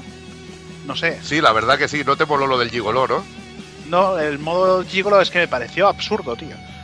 sí, no sé. no tiene ninguna gracia, está puesto ahí. No, y aporte- en no, plan no pegotón. aportaba nada. Y es que encima el, No. el personaje es soso, la, la tía que te acompaña es gilipollas. y ya está, tío, se, echa, se, echa, se echa de menos, pues, eh, no sé, como, como Juliet con Nick o como en, eh, yo que sé, el anterior juego del tío este, que fuera también. Eh, bueno, el, Shadow... Este, Damned, coño, el- Sí, el. Shadow of the Damned que ibas con el Johnson, tío, y había un poquito de, de química entre los personajes. Aquí, no sé, no veo yo la, la gracia en el tío este, que es un puto Yo, gilipollas. si, me dejas hacer, si me dejas hacer un Sí, símil aquí, yo creo que aquí el amigo Suda ha dicho, me gusta el cocido, me gusta la pizza y me gusta el risotto. Y al final ha dicho, voy a poner un poquito de cada. Y ha hecho un cocido sin garbanzo mezclado con una pizza sin pepperoni y, un risotto sin queso, ¿sabes? Y lo ha mezclado todo ahí y ha quedado una pasta que no, no acaba siendo nada. Todo ha querido meter tantísimas cosas que ha salido un producto que no profundiza en ninguna. Y se solo roza una superficie. Dices, bueno, sí, que- creo, creo, creo que he entendido algo de la historia. Ah, no, no, no he entendido nada de la historia. Mm. Igual, yo, yo personalmente también estoy muy, muy en la línea vuestra. Yo creo que el combate está muy bien, porque realmente jugablemente lo que es el combate está, está muy currado, está muy bien trabajado, está, es- está guapo, pero el resto del juego en sí, ostras, es que, es que, no sé, me dejó un poco frío. Y, y voy más allá, eh, creo que todos los años que llevamos, bueno, los dos, años que hemos hecho ya el GOTY y todo eso, siempre ha aparecido algún bodo para el juego de Suda, que bueno, como todo el mundo sabe, nosotros en general somos bastante fans. Pues os voy a, os voy a levantar y os voy a decir que Killer's Dead no se ha llevado ni un solo voto este año. Claro, pero es que por una parte es normal, porque es lo que decís vosotros, que es un juego que está hueco totalmente. Yo tenía la sensación de estar jugando y no saber ni a lo que estaba jugando realmente, porque no entendía nada de la historia, no, no, me, no me aportaba nada y, y realmente pues también la música me gustaba, pero tampoco la veía que coincidiera con lo que me, se me estaba ofreciendo en la pantalla. Era como, como bien ha dicho Juana, es como un popurrí de cosas ahí que no, no terminan de cuajar. No sé, como si queda- realmente eh, el juego estuviera a medias. Tengo la sensación como de que eh, el juego lo han hecho así a medias y han dicho, venga, vamos a lanzarlo. Y lo han lanzado sin realmente un nexo de unión entre todos los materiales. No sé. Es que se queda, se queda corto, porque el modo gigolo esperábamos que fuera incluso más sátiro, más cachondo, tío, y, No, y se queda es se- sosillo, se queda Es soso. muy soso y... no. Y podría haber sido mucho más quemado, sobre todo esperando lo del Suda, tío. Mucho más quemado y más cabrón, tío, que nos, hubiera, nos hubiéramos descojonado bastante y, con ese tipo de sensaciones como hubiera aumentado el valor del juego, la verdad. Claro, porque otros juegos, por ejemplo, el Lollipop Chainsaw, pues se podía ser muy criticable para algunos porque no te gusta la estética, pero bueno, por lo menos iba centrado y encaminado en una dirección muy clara al juego. O Saudos of the Damned, por ejemplo, pero... Claro que iba Este- encaminado, porque ibas encaminado en los pasillos, tío, que era lo que le molaba a la peña. Bueno, pero a mí, a mí me da lo mismo porque a mí me divertía y la música me parecía los cojonuda y pasillos eso, son brutales, hombre. y, y eso de poder coger una cosechadora e ir por ahí cosechando zombies, pues a mí me ponía loco. Sí que sí. Pues ya que te tengo, Doki, y déjanos también tu, tu decepción del año. Bueno, pues yo... A ver, quiero aclarar varias cosas. Mi decepción es un juego que a mí me ha gustado mucho. Pero en realidad eh, lo que he intentado hacer es eh, ponerme como encima de la mesa todos los juegos que he jugado y he tenido y a cuál realmente no volvería a jugar o cuál no me apetecería volver a jugar. Y ese ha sido Metal Gear Rising. Bueno, Eh, sí, otro. no, eh, temporada. eh, estoy- otro, otro, ¿eh? Estoy, Otro estoy que- siendo, estoy siendo totalmente sincero y es un juego que me ha gustado mucho, ¿eh? que lo he disfrutado mucho y me, y me encantó el sistema de combate, pero es un juego que luego ha pasado para mí eh, sin pena. No me, no sé, no me, no, me, no me pondría a jugarlo ahora mismo. Y por ejemplo, Oh. DMC sí volvería a jugarlo ahora mismo. Bueno, Bueno, Lo que ha joder, dicho. bueno. Por ejemplo, por ejemplo eh, Metal El Gear DMC lo Rising, volverías a jugar, joder. por supuesto. Porque, mira, jugáis por muy duro, tío. Metal Jugáis Gear muy Rising duro. lo terminé una vez y dije, bueno, vale, lo he terminado. El, DMC lo terminé cuatro veces. El Y- DMC, pues yo no lo he terminado ni una, porque me aburrí vivo, tío. Pues entonces no tienes ningún tipo de criterio para hablar, ¿eh? ¿Qué cojones me estás contando? Claro, ahí está. Eh. Bueno, mira, me llegué prácticamente al final. Me llegué Bueno, prácticamente al final y me aburrí. Claro, y cuando sí. un juego me de este tipo me aburre, malo. Muy Malo, vale. malo. Pues yo, Muy yo te- malo. Y, y, y jugado más de tres cuartas partes del juego, que me quedaba una fase solo. Y yo me aburría jugando al juego. Diseño de mierda para mí. Pero bueno, también considero que el juego está bien hecho y sobre todo para quien lo ha hecho está bastante bien. Yo no, te es estoy hablando, ah, yo no te estoy hablando a nivel de diseño. Yo, ta- yo tampoco soy un, un amante de Dante ni toda la hostia, porque bueno, me gusta como personaje, pero tampoco me la pone dura. ¿Qué quieres que te, qué diga como personaje? Pero a nivel de diseño ese juego tampoco me pareció la hostia, sobre todo en el diseño de, de Dante, pero en el resto del juego, a nivel de diseño, a nivel de arte, me pareció brillante de en ese sentido. En todos los sentidos, tanto en variedad de Sí. niveles como, y como eh, a nivel a nivel de juego me pareció increíble. Otra cosa es que el, el personaje princi- principal, la cabeza no te guste. Y no me vale tampoco la excusa de es que la actitud de Dante no sé qué. No, no, la actitud de Dante está totalmente. Dante, Dante es traperísimo, tío. Que Bueno, le pega un antidisturbios, cojones. ¿Qué coño Bueno, es eso del Dante, tío? Que coja Pero- todos los antidisturbios, los eleva para arriba y los cose a tiros, coño. Me cago en Sí. No te estoy diciendo que no, pero yo te digo que si tú me criticas, por ejemplo, la actitud de Dante de que es un niñato, te digo que está totalmente justificada en la historia del juego. Sí, tiene un desarrollo yo no, te, no te voy a criticar eso. Yo te El- critico el el, diseño, que me parece muy problema- barato y que... Nada, simplemente os estoy buchando porque Y aparte decís No, no, del no, no, Rising. no, no, no. El, pro- el problema, el problema es que Dante es tu Justin Bieber. Ahí está. Sí, sí. Baby, baby, Ahí baby, uh. Ahí está. Y aparte, yo aquí no venía a hablar Sois de unos believers los dos, cabrones. Es- es- claro, claro. Temas de Miley Cyrus, no te jodes. A ver. Pero, yo aquí venía a hablar de Metal Gear Rising, ¿eh? Lo, pero lo que quiero es Os quiero, cabrones. Lo que quiero decir que es un juego que me ha encantado, que me ha parecido brutísimo. Y es de esos juegos que yo me levanto del sofá y he gritado para matarme al enemigo final, que me encantó el combate del final. Y me encantó los combos y el parris me pareció fantástico ese tema de combate. No lo estoy no, y es que no creo que tenga que haber comparación, pero. No, Pero- no te tienes que justificar. Déjame hablar, coño. Déjame hablar, joder. Escógelo, escógelo con dos cojones, Di. No me ha Bueno, gustado, oye, que es lo que estás diciendo, Pues y no gustado, busques excusas. A ver, David, yo, yo en ningún momento he dicho que no me haya gustado el Metal Gear Rising.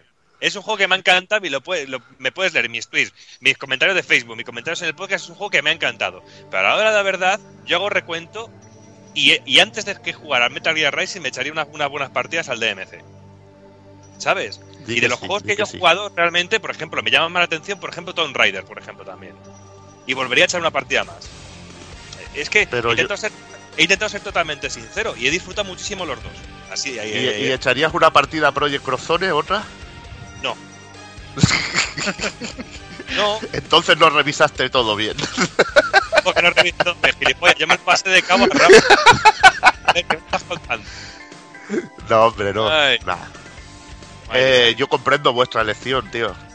Sé que tenéis un gusto peculiar y tal, pero... Ay, pero es lo que hay, es lo que hay. Además se la tenía guardada Platinum por esa bazofia del Anarchy Rey. ¿Ves? Otro. Me ha faltado ahí la puntilla. Venga, voy a darle la puntilla a Levin. Voy a darle un poco de caña. luego a Narchi también me lo- luego a Narchi también me lo pasé de puta madre y sigo jugando de vez en cuando, sobre todo cuando viene algún colega de casa y se lo pongo porque me, me río mucho y me gusta mucho el juego.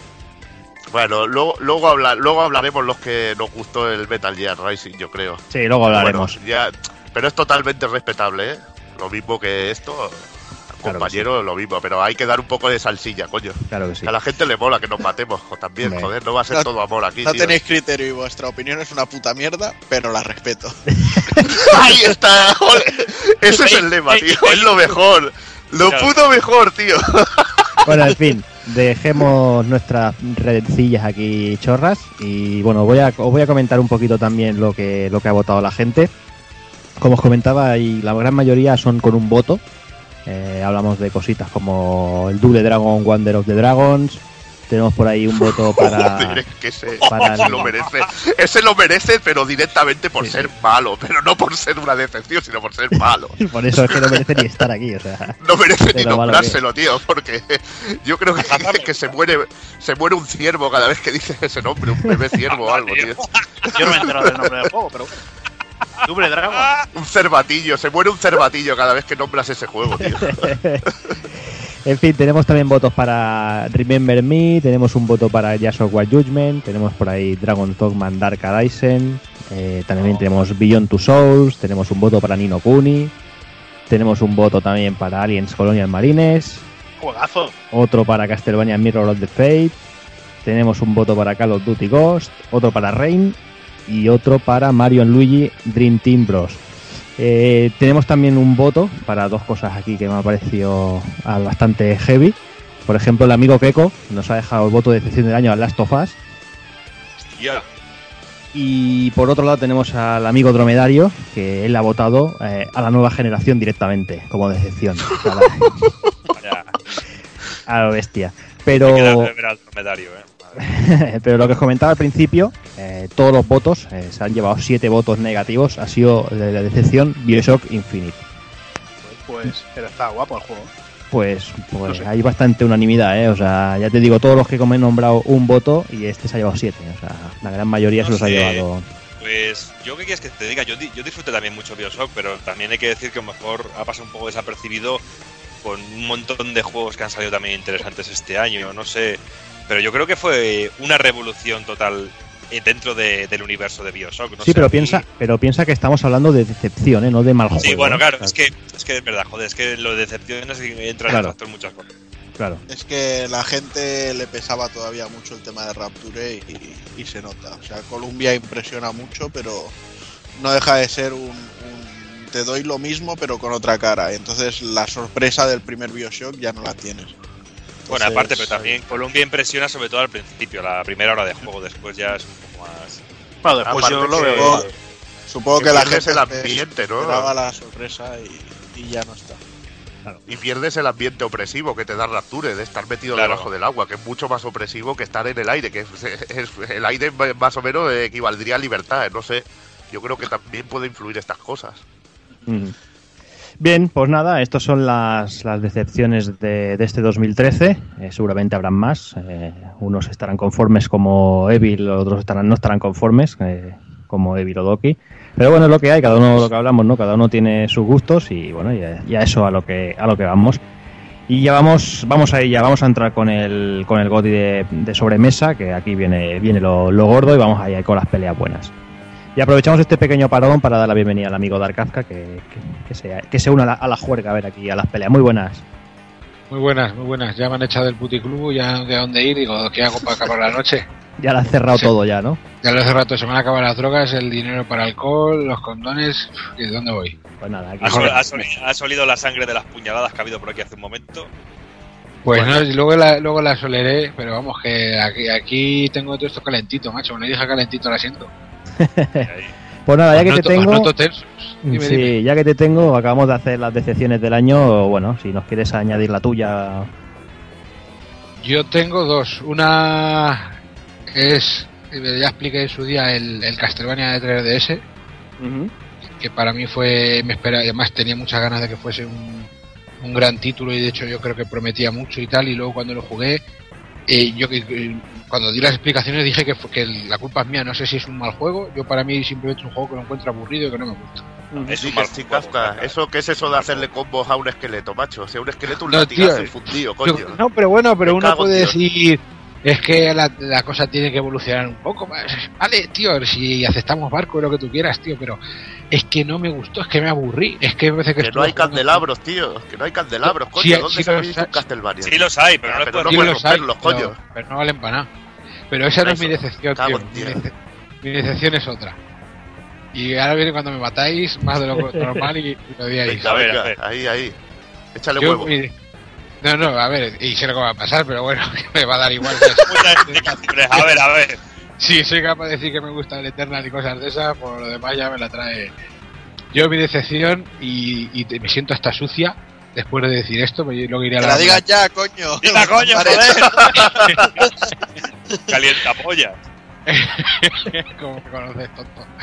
Mi decepción es el Super Mario 3 de World, tío, de la Wii. Pero ¡Dios! Muy bien. ¡No! Por Lo ha nombrado, tío. No lo ha hecho el Hazard, tío, y lo has ¿Sabes lo, nombrado peor? tú. ¿Sabes lo peor? Que Hazard se ha retractado. lo iba a decir, se ha retractado. No, porque iba a morir, otro. coño. Pues sí, yo se lo he dicho, sí, yo, sa- yo sabía lo que me ibas a decir, cabrones, pero fíjate que con el juego me lo he pasado bien, y el juego está bien y me ha gustado, pero ha sido una decepción a más brutal.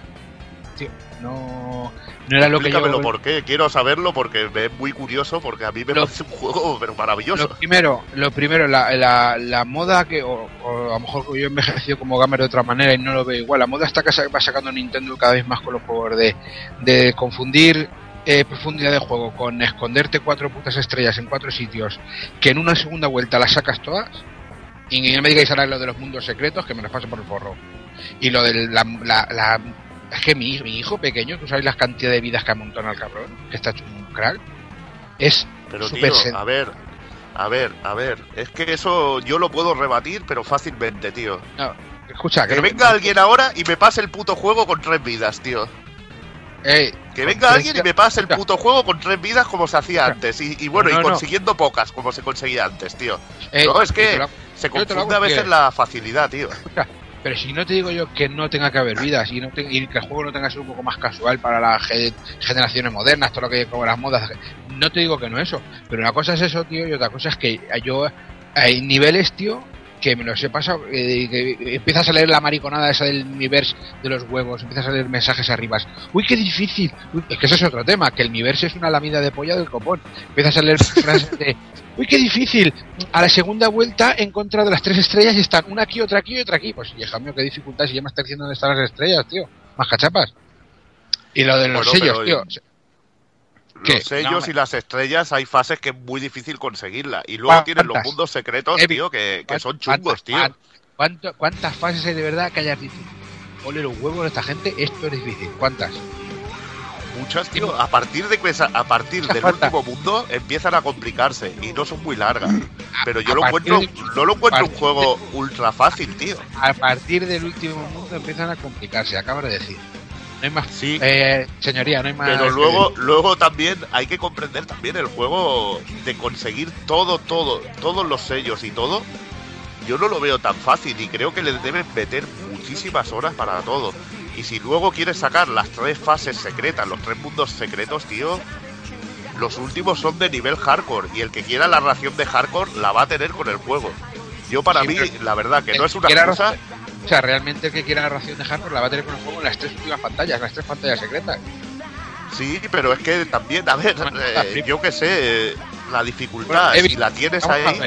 Es muy sencillo, que si no me tienes que convencer de nada, y te acabo de decir antes de decir el nombre, que el juego era un juego que me ha gustado, que ha sido divertido, pero que no era lo que yo me esperaba, simplemente es una decepción. No he dicho que el juego sea malo ni que sea No, no, no, no. Me parece correcto, pero yo lo de la dificultad, no sé, lo veo muy... Ya te digo, que eh, lo que tú consigues así fácilmente, igual hay otra gente que no lo consigue tan fácilmente. Y al principio yo doy la razón de que los primeros niveles son un paseo que te ríes y todo. Primero no, dos, todo, hasta, el- Los hasta el, primeros. por no joder a algún chaval que no una jugueta, hasta el mundo ese que Pero si que no está- vas con el, sí, pero si no vas con el carro de vidas que pillas en muchos niveles, tú llegas a las últimas fases y empiezan a caer, empiezan a caer, pero cosa mala. Eh, Juan, ¿te quieres, o sea, Juan Evil, ¿te quieres creer que ni una sola puta vez he vuelto para atrás a recoger vidas? Ni una. Eh, ni una, Ya, cero. porque dan muchas y si solo hay, hay una fase, por ejemplo, que puedes recoger vidas hasta, hasta rabiar, pero bueno, también son tendencias de ahora. Ya, pues, yo creo que, eh, yo di- será que la culpa, te, vuelvo te digo lo mismo que con el Castlevania, que la culpa sea, incluso puede que sea mía por cómo he envejecido y por cómo me tomo las cosas y que y no, no lo entiendo, digamos. No entiendo. No sé, pero, pero si realmente buscas el hardcore, luego te ponen unas fases que las vas a disfrutar como un loco. Y yo creo que ese valor de tener, aparte del juego completo, y luego tener tus tres niveles de hardcoreismo puro, porque además son largos, largos, tío. No sé. Yo Pero luego que- ya lo hablaré. está A mí te- me ha gustado muchísimo. A mí, me- me ha a mí gustado. me, me ha sorprendido. Es el... A mí me ha bueno, gustado ya lo hablaré y me ha luego. Me ha sorprendido eh, fases, detallitos de fases y mecánicas del juego que he dicho yo, coño, se han comido la cabeza. Pero realmente son. eh, hay muchas fases que son minijuegos, tío. La, lo que es la fase en sí, incluso hay fases que te, que te empiezas con muy poco tiempo, como una especie de como de reto, y llegas y saltando, es como un juego de, de ritmo, tío. Es correr, saltar, correr, saltar, correr, saltar, y llegas al final y te sobran 30, 40 segundos. Entonces realmente ahí la, la tensión del fallo de tiempo no vas no hay decir coño es que me- esta fase tiene poco tiempo corre que no llegas al final no llegas al final sobrado.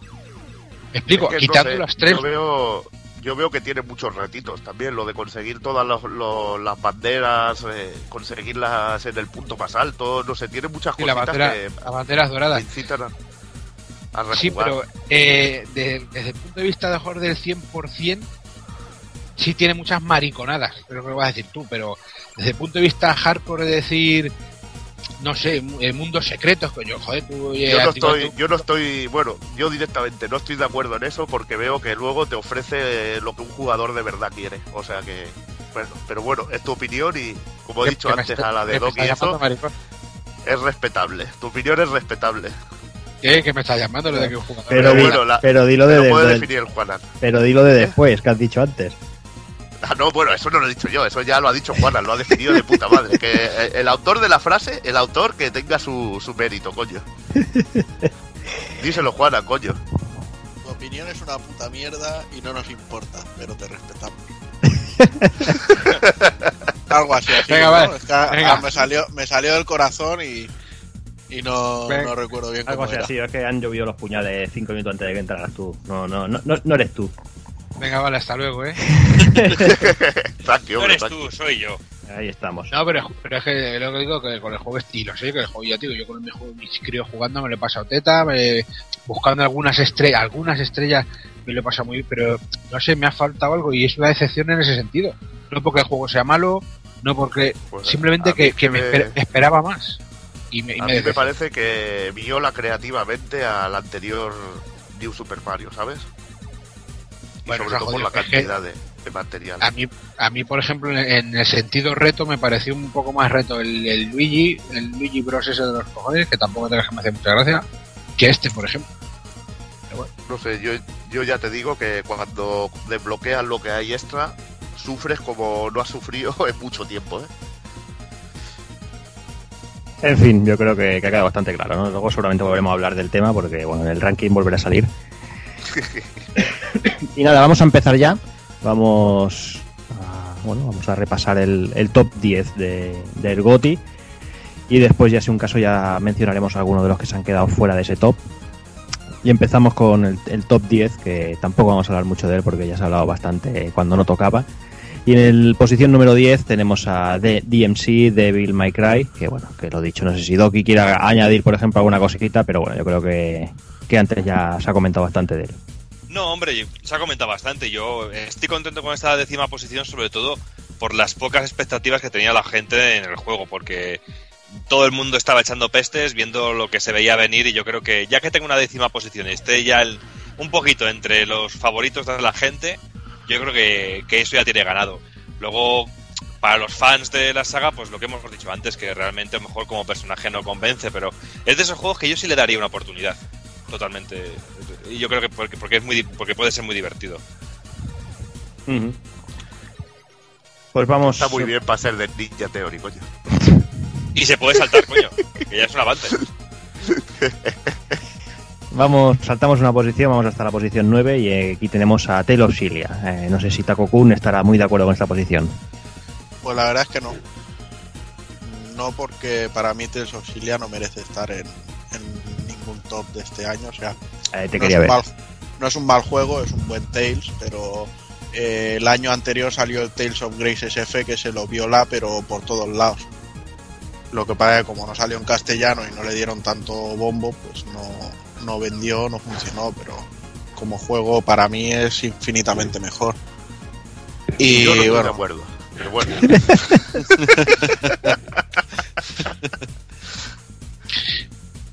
Pero, Pero, tu opinión, yo no estoy de acuerdo. Yo no estoy de acuerdo. A mí me parece un muy buen RPG que tiene un sistema de batalla de puta madre. La- lo malo es que, como tú dices, que puede, hay otro juego que es mejor del año anterior en ese aspecto, pero el conjunto del juego me parece muy bueno, que tiene ideas muy buenas y lo veo muy merecedor de estar en, en un top 10 tranquilamente. Sobre todo si te gustan los RPGs. Porque este año tampoco, bueno, ha habido muy buenas propuestas, pero las veo una de, la- de las más buenas que ha habido también. Pero bueno, ya es una cuestión de gustos. Tenemos aquí al, a Evil en modo Marguenda hoy, por lo que parece está aquí.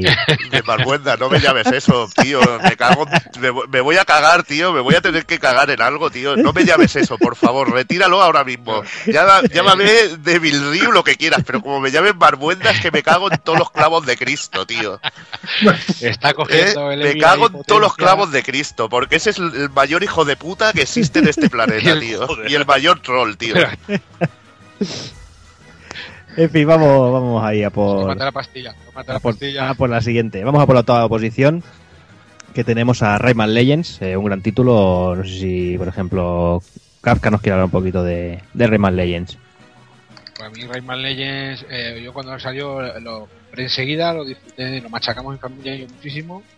Y lo dije que me pareció un juego redondísimo, buenísimo. Y hubo por ahí algunos tuiteros de estos, no gafapasta, sino mojete prieto, no sé cómo definirlos, tío. Gilipollas. sí, es la- mira, muy bien, gracias, es la mejor manera de definirlos. Y empezaron a decir que es que era continuista, que era no sé qué. Sí, tío, pero decir que un, juego, que un juego en su segunda entrega es continuista y que no aporta novedades, digo, tú no has jugado un Mario en tu puta vida o un Sol- no sé, tío. A mí me parece que es un juego que, que, que Y si, tiene... y si hubiera sido diferente, hubieran dicho que por qué cambian las mecánicas. Claro, que, claro, hombre, tío. la que gente tiene que odiar. Eso es un hater, tío, total. Déjame añadirte, eh, Kafka, que Rayman Legends, los niveles musicales son puro puro amor, pura droga, puro placer. Y lo, lo Y- peor del y- juego es que no tenga más. Es lo que más me odió del juego, que tuviese tan solo 5 o 6 niveles musicales, ya no me acuerdo cuántos eran, Mm. que dije yo, tenía que haber eh, varios por cada nivel, por cada mundo, digamos, por cada mundo, pues 3 o 4 niveles musicales. Lo que pasa es que yo pienso que hacer un nivel musical de esas, a esa escala, eh, eh, con el, eh, el cuadrar esas músicas, esas músicas, yo me acuerdo sobre todo la de Rocky, yo sé que a, a- Ah, Ese Eye of the Tiger en mariachi.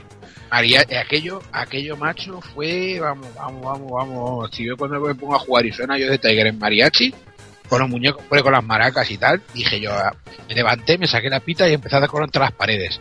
Y el problema es que estaba jugando con mis hijos y dije mis hijos, papá, ¿qué haces, tío? Digo, "Pues es que ya lo entendéis cuando seáis mayores. O sea, pero vamos, que es un juego que yo pues, personalmente pienso que tendría que estar más alto en el ranking, pero bueno, allá cada uno eh, con vuestras conciencias, cabrón. Pues nada, ya. nada, El juego precioso. Juego precioso, pero hay, hay también todos los juegos tienen fallos. Y a mí, por Sí, ejemplo, la animación sí me parece un poquillo. Me recuerda un poco a un juego Flash, que tampoco digo que sea mala. Pero, por ejemplo, es una. Por ponerle un pero al juego. Pero es muy bonito, artísticamente y técnicamente. Pero yo creo que también es la estética que quiere llevar el juego, ¿eh?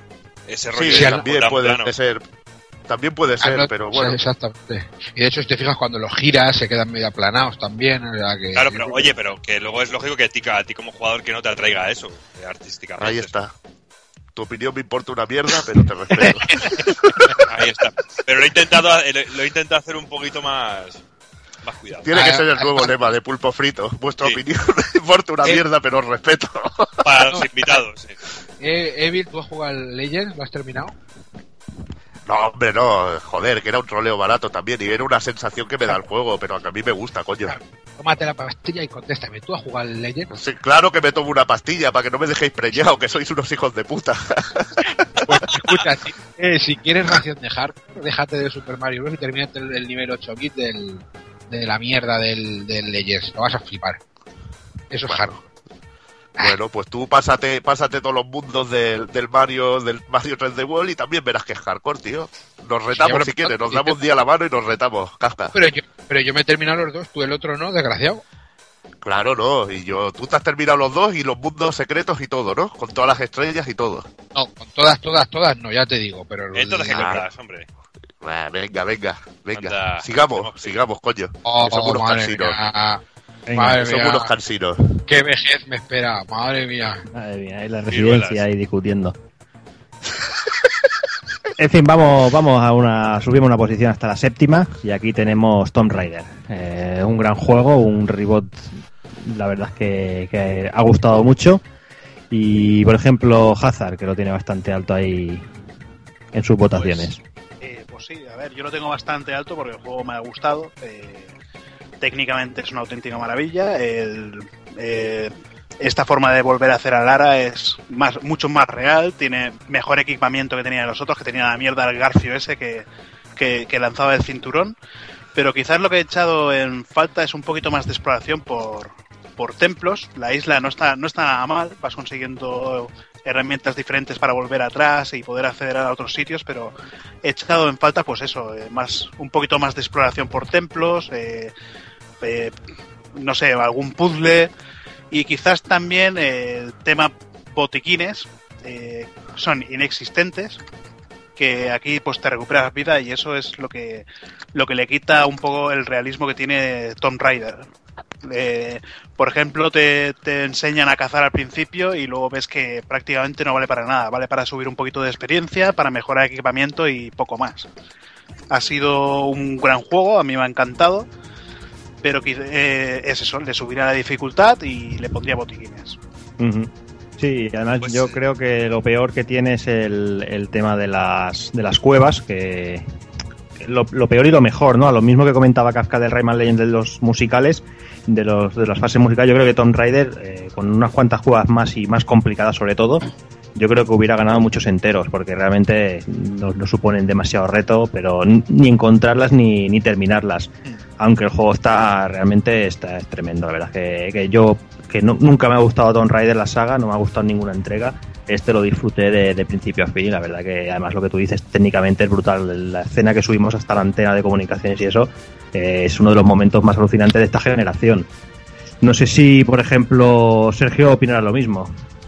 Pues sí, tío, totalmente. Yo coincido contigo además, tío, que yo lo- los otros Tomb Raiders no os tocaba ni, ni, ni con la mano de otro, ¿sabes? O sea, pues yo pasaba totalmente. Pero me dijo mi colega Luis, tío, Tom, pruébalo, tío, que te molará y tal. Y bueno, me lo, me lo pincé. Y sí, sí, tío, me lo, en dos cagadas me lo, me lo, me lo peté, ¿sabes? Es- no sé, tío, me gustó mucho el tema realista este que tiene, las muertes, disfruto como un loco viendo a Lara morir, ¿sabes? Que por fin que muere, muere. porque en los otros juegos no, no moría, parecía un muñeco de trapo. Claro, eso, eso es lo que buscaban un poquito también, ¿no? El tema de un héroe o una heroína más, más realista, ¿no? Y tal. Y hostia, la ves ahí ensartarse ahí y tal, que mi mente sucia siempre la ve ensartada por, por- de otras maneras. pero bueno, yo digo esto, yo la ensartaba también, pero no así, ¿no? Pero, y no, no, la verdad que el juego es un juegaco, tío, y lo disfruté como un enano. No me acuerdo en qué posición lo puse, pero lo puse bastante alto también. Doki. Y bueno, pues eh, yo no estoy de acuerdo con esta posición. Yo, creía que tendría, yo creo que tendría que estar mucho más arriba por una simple razón, por lo que hemos comentado, lo que, lo que ha comentado casi todo el mundo aquí, lo de que no me gustaba antes Tomb Raider y, y este título me ha gustado. Y yo creo que eso es básico, yo creo que es una carta perfecta para un juego.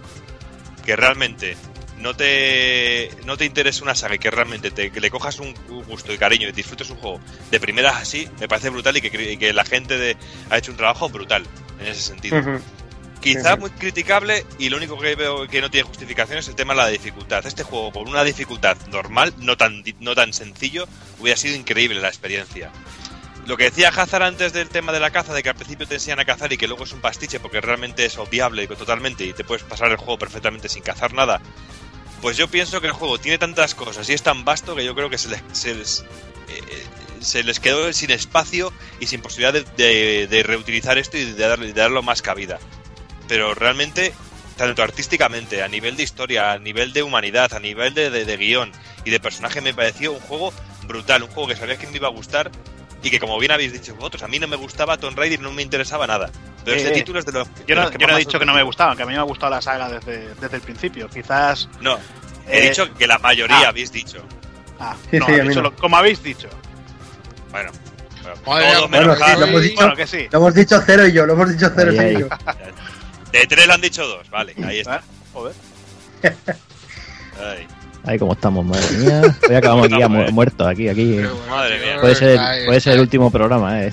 Este. A Sergio, lo, ve- a Sergio lo veía intimidado, ha estado callado mucho ratillo, lo veía Sí, intimidado es que aquí yo con no- las no tío. Pero cómo No he no, querido- si no he sois querido unos meter baza porque- mierda. Claro, no he querido meter mucha baza porque os habéis puesto a hablar de Mario y cosas de esas y yo sabéis que Calla, yo no de Mario. un par de tetas, ¿sabes? Pero de... Hombre, pero si le besan las bragas a la princesa en el tubo, coño. Por eso, ahí está. Ya, pero mi enfermedad no llega hasta vuestros límites. Ya, ya, tú eres más, tú eres más de Rita Irasema, ¿no, Sergio Carlos? Sí, sí. Pero vosotros, vosotros habéis visto el GIF ese de- del tubo de, de Mario Sí. 3D que se ve el rabo de, de, de Pete dando vueltas ahí en Sí, plan da- Shemales. da- da-. No sé Es por qué brutal. yo no puedo, no puedo evitar acordarme de Kafka cuando vi esa imagen. No sé. Es brutalísimo. Sí. Ese, ese GIF tienes que ponerlo cuando pongas la entrada del, de este. Sí, sí, sí, es brutal. Por favor. Por Es brutal. Y nada, hablando de, de Shemales, vamos a, a la sexta posición. Y, y- y tenemos aquí un empate que el amigo Evil va a disfrutar aquí a lo loco. Tenemos un empate en la sexta posición. Que tenemos a Super Mario 3 de World y a Metal Gear Rising aquí, todos los dos empatados. En Yo sexta que posición. de DBC y. Es, un- es un empate que, bueno, en mi, en mi opinión, el Super Mario debería estar un poquito más arriba que el Metal Gear, Sí, sí. pero bueno. Eh, es decir, lo que eh, han hablado de Metal Gear sobre el juego, a mí yo la verdad que lo he disfrutado y lo he vuelto a rejugar el juego. E incluso creo que el gran fallo del juego también es no haber ofrecido los DLCs que, que luego ofrecieron de pago, que luego los dieron gratis ya en el juego de inicio o que luego hubieran sido unos DLCs gratis del juego. Y que bueno, como también bien ha dicho Juana, es criticable que, parece un juego que no se ha acabado, porque sobre todo en las fases finales. Pero coño, yo es que he disfrutado como un loco, tío. La pelea con el. la- el primer jefe, tío, con el Metal Gear Ray, tío, es realmente espectacular. El jefe final a mí me vuelve loco. Es uno de los mejores jefes finales que con los que me he enfrentado, tío. Eh, Me parecía la, la puta hostia. La música del juego me parece el pollón bendito. Es uno de, de las músicas que más he disfrutado y, y sobre todo jefes finales, enfrentamientos, no sé, volver a darle otra vuelta lo veo muy viable y, y no faltando mucho tiempo.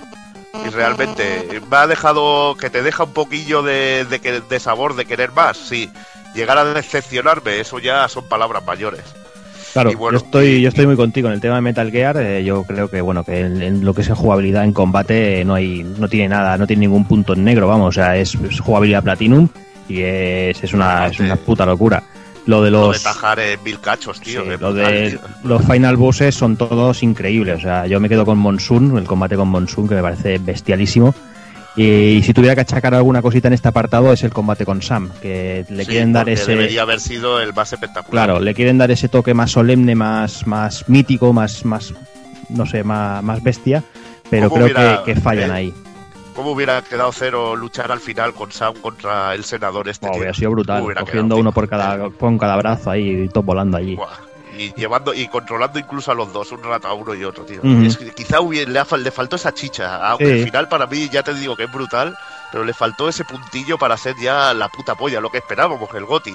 Exacto, y, y un par y de quizá la decepción es que no lo haya sido. sí, y un par de fases más entre medias no le hubieran hecho, no le hubieran hecho daño. A partir de- del combate de Sam, el, el juego se relaja demasiado, es lo que comentaba Sí. eh. Las fases, eh, las dos últimas fases son muy sosas, no tienen ninguna gracia, no tienen ningún sentido. Y quizás un par de fases buenas hubieran, o le hubieran dado muchísimo más, más chicha al juego. Escucha, si, si te lo pasas entero con todas las estrellas, al final son tres mundos hardcore. Tres mundos hardcore. El troleo barato, Kafka. Eso es troleo barato. Tómate la pastilla y vete a dormir. Con la suegra. En fin, y ya.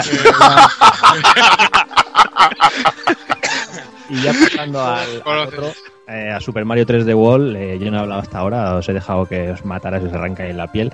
Yo personalmente, a mí el juego me, me ha encantado. Yo, viniendo de, de lo que de donde veníamos, de esos New Super Marios, que si, si, si Kafka habla que, que Mario 3D World es fácil, los New Super Mario son, son, son una, una auténtica broma.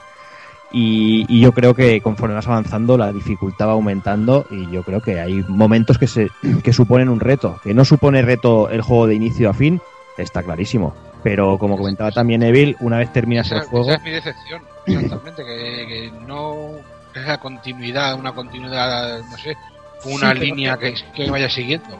Sí, pero es que Es tampoco- difícil contentar a todo de el donde mundo, viene tío. Nintendo, Ya, eh, tío, pero por eso digo que es decisión para mí, no digo que el juego sea malo, ¿entendés? sí, sí, pero es que viniendo de donde venimos, eh, yo creo que el No, no, eso, totalmente de acuerdo. Claro, es que es eso. Yo creo que tampoco te pueden meter un juego muy difícil porque realmente Mario va al público, entre comillas, que va. O sea, no puedes pretender que unos críos meterles un juego jodido de verdad. Yo creo que, que- que es eso, ¿no? Igualmente, creo que el reto de conseguir todas las estrellas y todo eso, quitando las, las partes que tú comentas, que a veces juegan con la profundidad y todo eso, que ahí sí que son muy bastante tristes esa dificultad. Sí que hay zonas que están complicadas de conseguir, saltos de esos medidos y esas cosas que, que, es, cuando realmente nosotros lo disfrutamos, ¿no? Eh, las, la- las fases con, con la seta de- también son, son, son muy guapas. A mí las fases que tú comentabas de ir rápido también me han gustado mucho. Eh, no sé, a mí el reto que me propone me, ha gustado mucho. Jugarlo en compañía también me, me parece cojonudo. Y no siendo el mejor Mario, sí que te puedo decir que, que yo personalmente, yo, a mi, a mi modo de ver, a mí me ha encantado. Sí, a mí, a mí también me ha encantado y, no- y, no- y creo que tanto Metal Gear Rising como este Super Mario yo creo que deberían de estar en posiciones muchísimo más altas. Eh, y en el caso de Super Mario sobre todo porque es un juego que para mí, a mí sí que me ha sorprendido porque aparte de los nuevos poderes que tiene que son muy guapos, también me ha ofrecido los niveles eh, estos en los que tienes que ir rotando el, el escenario para ir viendo las estrellas con el explorador el explorador este Z, pues ahí me ha encantado, me ha parecido Sí, son brutísimos. brutales. Y la, y la, Son y la- musiquita genialísima, o sea, es bestial. musiquitas, también el trabajo musical que se ha hecho con temas clásicos remezclados, eh, con algunos clásicos que, no sé, a mí montarme en el dinosaurio con la música del pingüino en Mario 64, pues a mí me encantaba, me volvía loco. Y además que, los temas nuevos no desentonan, o sea, son parecen que sean clásicos de la saga. El, el propio tema nada. principal es increíble, el de, la, el de las setas que comentabas tú. También es un temazo guapísimo. Son de estos temas el- típicos Mario que se te quedan pegados a la cabeza. Y el del castillo de los del castillo de Bowser y los de la fase de la lava me parecen pero acojonantes. Aparte que luego también mete mu- mucha música jazz, tío, que es cojonuda. Y yo qué sé, yo creo que han dado el do de pecho, aparte de todo lo musical y todo, sobre todo en el diseño de fases, porque son súper variadas. En cada fase haces una cosa distinta. Y han tenido, yo creo que, que en Nintendo han derrochado imaginación a la hora de crear el juego. Por eso yo dije que me iba a costar mucho elegir el GOTI, sobre todo por este juego y el otro que está claro que es mi número uno. Y realmente a mí me parece una auténtica joya y un juego que será recordado y que será considerado una auténtica leyenda. Eso es lo que pienso yo. Y aparte que también a mí lo que me ha gustado mucho que es como si tuviéramos los dos juegos en uno, en el sentido de que no es lo mismo la experiencia que te ofrece el juego en hasta cuatro jugadores con la experiencia que te ofrece el juego de un solo jugador, porque son juegos completamente diferentes con mecánicas completamente diferentes. Y tiene algo que yo creo que no tienen los New Super Mario Bros. Que en el multijugador del New Super Mario Bros.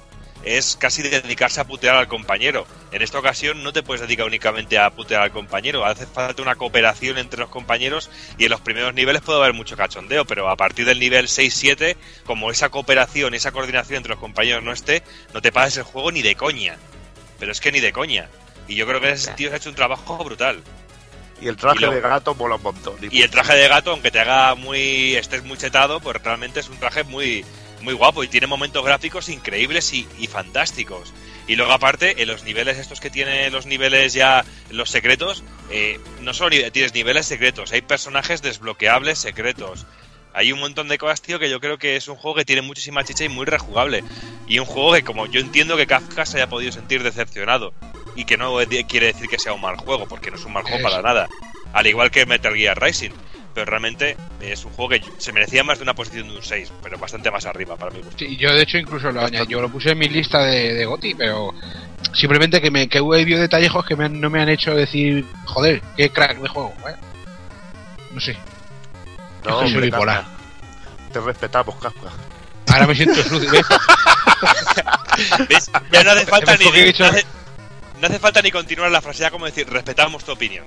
Y lo que viene después ya ya, ya no hace falta.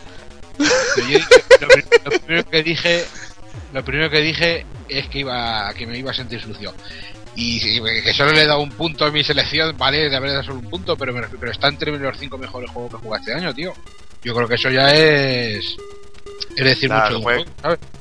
Venga, Kafka, te salvamos por esta vez, venga. Bueno, y aparte, que del mejor juego que has jugado este viendo la mierda que suele jugar Kafka, perdona que te diga. Pero vosotros os creéis que necesito vuestra aprobación para algo. No. Sí. Hostia, es- es- Kafka, respetamos tu opinión. Venga, vamos, vamos a por la siguiente posición. Y ya que veo a Evil ahí con ganas de hablar, aquí llega su querido The Wonderful 101. Y nada, eh, cuéntanos algo que no sepamos. Yo es que ya lo he dicho todo sobre este juego. Yo qué sé, es que para desbancar al Mario, que me ha parecido el puto pollón el Mario, tío. Es que me, tocaba elegir, pero esta vez también tengo que reconocer que ya había salido un Mario 3D Land y había ya cosas cogidas de un anterior juego.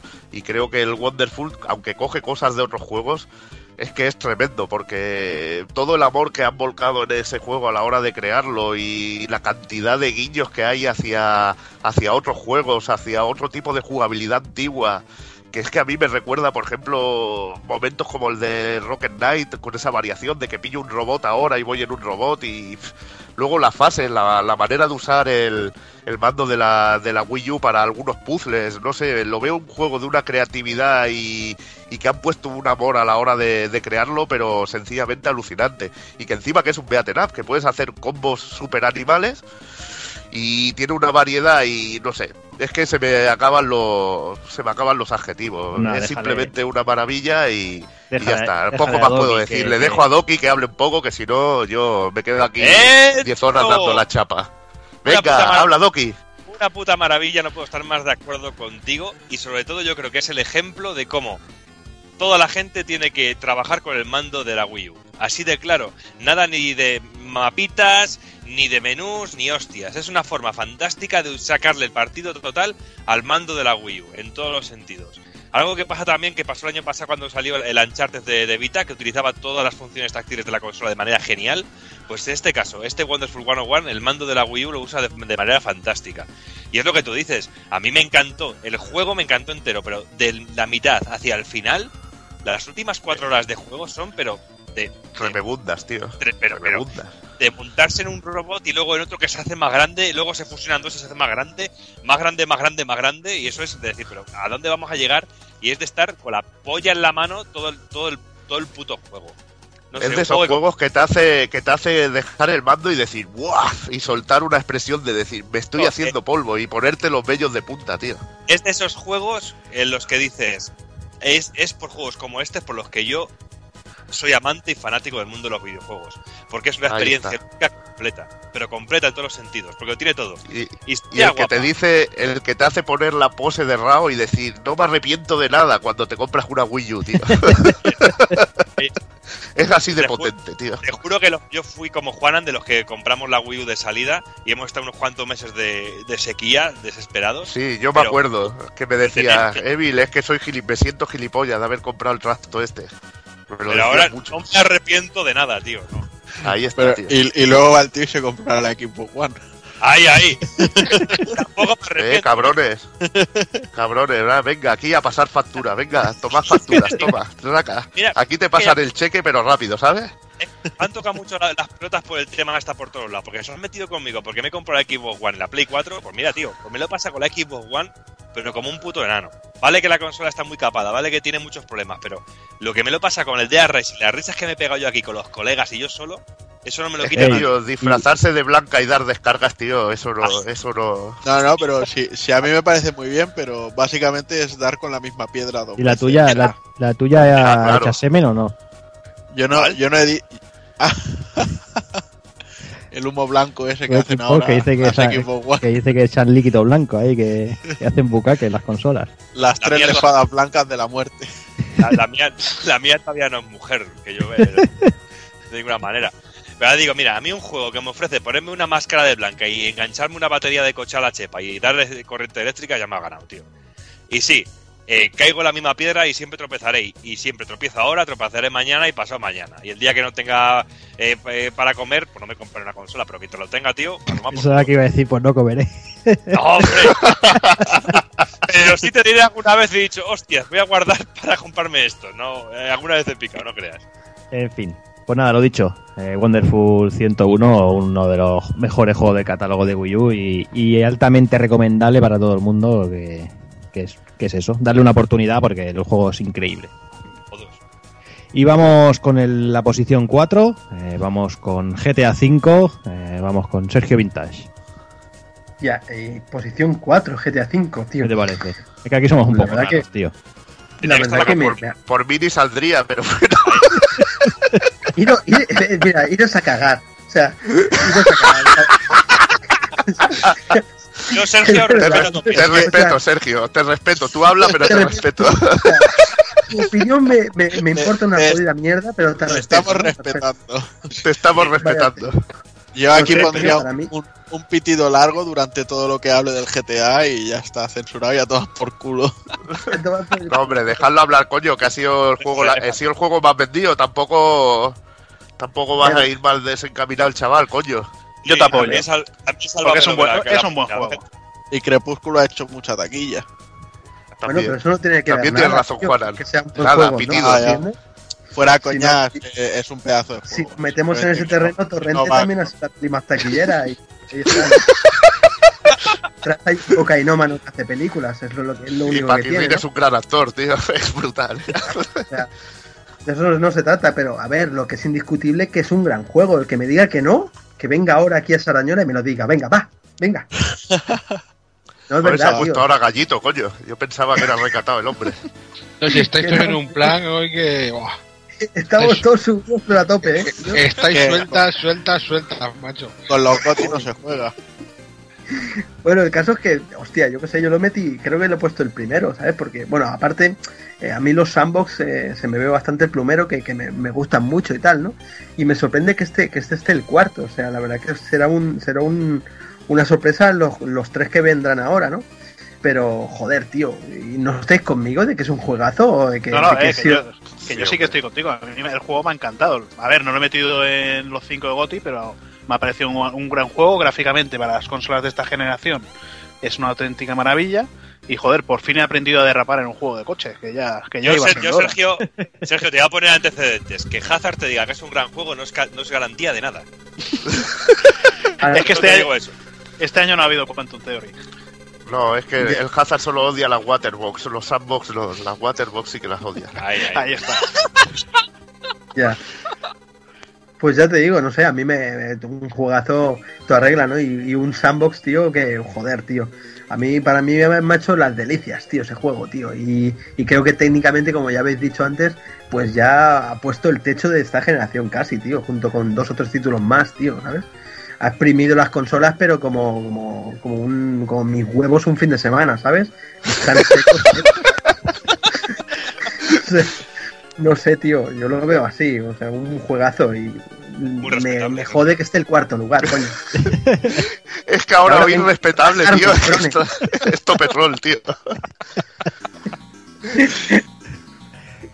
En fin, eh, bueno, es lo que, lo que decía Evil, ¿no? Es uno de los juegos más vendidos y bueno, es totalmente, totalmente normal, no sé si decía Takoku no Evil, pero es eso, nosotros es que realmente aquí los sandbox eh, poca- pocas veces triunfan entre, entre, entre los pulpos quitando alguna excepción y bueno, ya, y Hazard sí que, sí que le, le gustó bastante. Pero bueno, es eso, eh, somos un poco raros, es lo que tiene, así la vida, oye. Y vamos a ir entrando ya en el top 3 y en tercera posición tenemos a Dragon's Crown.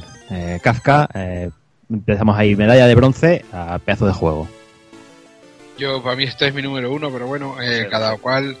Para yo es el Muy juego bien, que, además, bien. Eh, de hecho, eh, esta conversación la tuve con Evil al principio. Yo, mi número uno era Rayman Legends, ah, y me dijo él con estas palabras: Espérate que juegues el otro, desgraciado. Y dije yo, bueno, voy a esperarme a jugar el otro. Y una vez que me puse, me puse, me puse, eh, lo cierto es que el juego, simplemente por el- la dirección artística que tiene, la música, los diseños, eh, Las eh, tetas. todo, Las tetas, Dilo. Dilo. tetas, venga, vale, los pechotes. Sinceridad Sí, ante sí. todo. Tenéis la mente sucia. Hoy estáis, hoy estáis desbocadas. Pues ya digo, eh, el juego, eh, hubo gente también que dijo que, claro, que para ser un, como dice Evil, un yo contra el barrio, que... Yo que contra era- el barrio, no pongas, no me digas eso, tío. Otro, te la estás jugando, cabrón. La estás jugando. Yo Lo contra el barrio, macho. Un barrio que Pues te igual- sale dragones, dragones rojos, dragones negros. No. Oye, cada uno vive donde Barrio, quiere, ¿eh? barrio. Eso es San Come, ¿no? ¿eh? No sé, no sé, no sé qué se debe fumar casca, pero que salga, que salga y vea orcos, tragos y, y dragones. Oye, Oye, Evil, Vive con su suegra, ¿qué quieres, tío? Eh, porque no te has pasado por mi barrio, eh, que se ven cosas peores por aquí, eh. me imagino, me imagino. Madre mía. O no quiero imaginármelo. No, no. Eh, lo que decía que hubo gente que me dijo cuando dije por Twitter y tal que lo, que lo estaba disfrutando mucho y tal y me dijeron que era que hubo una, una persona en concreto que me dijo que veía que estaba que era un juego alargado innecesariamente porque a ser un brawler eh, ¿a brawler te gusta más Evil? brawler a ser un brawler Es- que puedes eso no- decirlo, que es, ca- es cachondeo nuestro, Kafka, No, que hombre, tú ya, puedes pues, decirlo tranquilamente. ¿Eso no es el joder. enemigo del Mario? el braw- brawler Joder, macho. que Joder, bueno que tío, dicen que, joder, Que, que joder. que lo maten ya, que- por favor. estamos Espera, que sí tiene huevos. Pues decía que, que era un juego que estaba alargado innecesariamente y yo creo que no es un juego que está alargado innecesariamente. Hay un montón de habilidades, de, de, de forma de hacer crecer a los personajes, quitando el argumento. Dificultades, de todo. Exactamente, secretos, eh, runas, eh, enemigos, hay un, es un montón de cositas por hacer. Y pa- precisamente porque es el tipo de juego que es, yo creo que es uno de los detalles más que más salsa le Ya. al juego. Y aparte que el desarrollador lo apoya, que lo he comentado antes, cuando ha hablado Juan de Soul Sacrifice, que cada 2x3 está retocando cosas del juego, le añade cosas. Ahora puedes creo que subir hasta nivel 255, que es una Sí, sí, pasada. Y que realmente, tío, es un juego a nivel gráfico que es espectacular, tío. El enfrentamiento contra el jefe final, ese dragonaco, tío, es, es simplemente impresionante. Eso hay que, hay que verlo, tío. Si te gustan los 2D y, dif- y- y disfrutas con los 2D, es que este juego no, no te defrauda, no te defrauda. Aunque igualmente Eh. yo, por ejemplo, prefiero, prefiero el Muramasa porque lo veo más ágil de jugar. Pero realmente Dragon Crown es una maravilla que nadie debería perderse. Eh, Ninguna de las dos, ni Muramasa ni Dragon's Crown, ni ya te digo Dragon's Crown simplemente por el diseño que tiene, la dirección artística, las músicas, eh, los personajes, eh, los pechotes de la bruja. Pues simplemente Claro. por eso. Ahora. Ahora, eh, ahora sí, como te he visto ahí, Ahora. Ahora. Pues nada, un titulazo que bueno que merece ser, ser jugado por, por todo el mundo. Vamos con medalla de plata. Eh, el otro día teníamos un bonito debate por, por chat con, con Taco Kun y con Evil y espero que, que se repita ahora. Y es que eh, estamos hablando de Nino Kuni, eh, posición 2 para Nino Kuni. Taco Kun. Yo creo que es muy merecido ese puesto. Es el mejor RPG que hemos tenido en 2013, creo yo. Eh, a nivel global. O sea, está claro que hay cosas que otros han sido mejores. Y así. Es que ya no lo definiría tampoco como RPG, lo definiría como magia. O sea, es un juego que destila magia por todos los costados. Diseño de los personajes, las músicas que son fantásticas, aunque la de combate acabe siendo pesada. Eh, la historia, ¿sabes? O sea, una historia que vemos muy fantasiosa, pero a la vez te da así un, un ostión en la cara con toda la cruda realidad, ¿sabes? O sea, para mí ha sido un juego muy redondo y que si tuviera que decirle a alguien que jugase un juego, posiblemente le recomendaría este. Porque ha sido cerca de 60 horas de, de genial experiencia y, y ya digo, aunque quizá los combates, pues a mí no me mole el rollo de los Pokémon y, y hubiera preferido algo quizá más tirando a un Tails, pues es lo que hay. Y Sí, sí. Eso es lo que la- me y tira la verdad- para y la atrás. verdad es que Es lo que me tira a detenerme mí para me ha atrás. entretenido.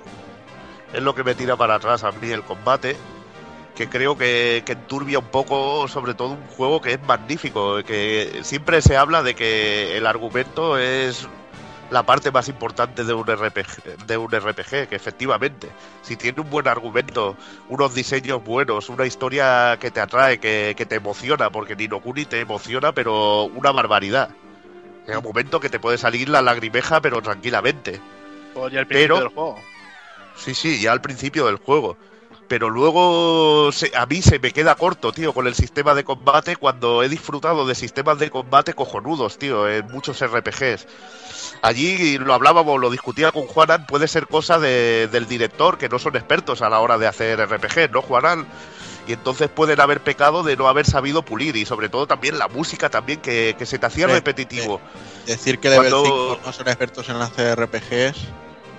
Bueno, sí, pero me refiero que no unos expertos, por ejemplo, al nivel de otras compañías en lo que es sistema de combate, tío. O, por ejemplo, a no Cuidado. sé. Cuidado. A mí, a mí Rogue Galaxy me parece increíble. Dark Chronicle como Action RPG también. Sí, Dark. Chronicle de acción, sí, pero... A Los ver si White me Knight entiendes. Un RPG por... algo enfocado a online también lo veía muy bien. Sí, No pero sé, veo o sea- otras compañías más especializadas, no sé. Más especializadas, que no tienen un bagaje tan bestia como otras. Y me refiero que Ninokuni en este caso preciso, no sé, no, no consigue a mí atraerme y los combates se convierten en un mérito trámite para avanzar en la historia. Es el- la putadilla que tiene en sí. Porque la verdad que si el combate hubiera estado más currado y hubieran quizá optado por otro rollo que no fueran los Pokémon así, hubiera sido más cachondo. Igualmente está muy bien hecho el juego y el sistema de combate tiene cosas profundas y tiene cosas de desarrollo que realmente están muy trabajadas. Cantidad de, de personajes que puedes reclutar y toda la hostia, aunque luego no, no me gusta el diseño. Eso sí, el juego en diseño artístico y la historia es el pollón bendito, o sea que totalmente recomendable. Yo no lo pondría tan alto, en una posición así tan alta, pero realmente merece estar eh, en un puesto de honor este año y, y bueno, yo recomendado también que, que se le eche un vicio. Y yo creo que es un juego que también que tiene, eh, que tiene magia pura por todos los lados. Y es que lo estás jugando y realmente que no ves que es que el movimiento de los personajes por el mapeado, por los escenarios de cada una de las ciudades, realmente no tienes una sensación de, de ir por un pasillo caminando. Realmente las cámaras se colocan de tal manera que te, dan, te tienes la sensación continua de estar viendo una auténtica película de, de animación. ¿Sabes? Ese tipo de cosas, pues yo creo que son muy ricas. Y aparte que yo creo que mecánicamente es un juego ideal para iniciarse en el mundo de los RPGs, aunque luego pueda tener cierta profundidad. Pero para una persona que no es muy conocedora del mundo de los RPGs, yo creo que puede ser una puerta muy interesante para entrar a jugar, porque luego a nivel de mecánicas no, no es demasiado complejo.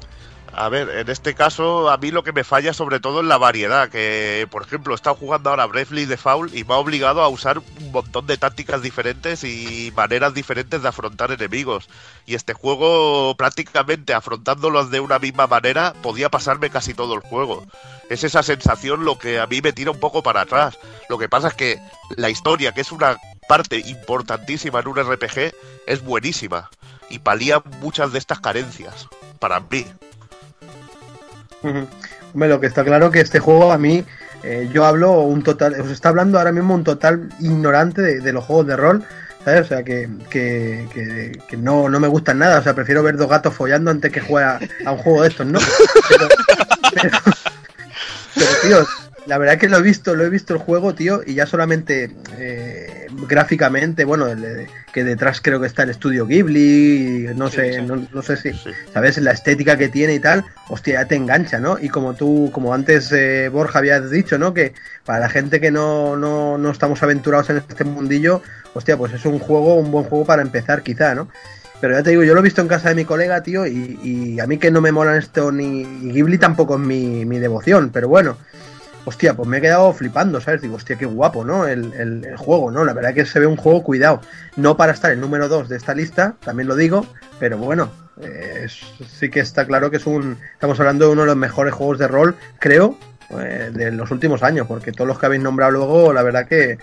A mí, tío, por, por, por casualidad una vez cayó el Lost Odyssey en mis manos y todavía me estoy lavando a veces y todo, ¿sabes? O sea, muy chungo, tío. Sí, lo que tiene este Dino Kuni es que visualmente es, es muy impactante, ¿no? Tiene un cel shading que quizás no es de lo mejor que se ha podido ver, pero sí que lo Mm. integra todo de maravilla, ¿no? Sí, parece que realmente está jugando a lo que hemos dicho siempre, ¿no? A una película de, de animación. Y, Sí, sí. y es eso, todo el trabajo de Ghibli detrás se nota y mucho. Y también el tema de la historia que comentaban, la historia es una pasada, es una delicia.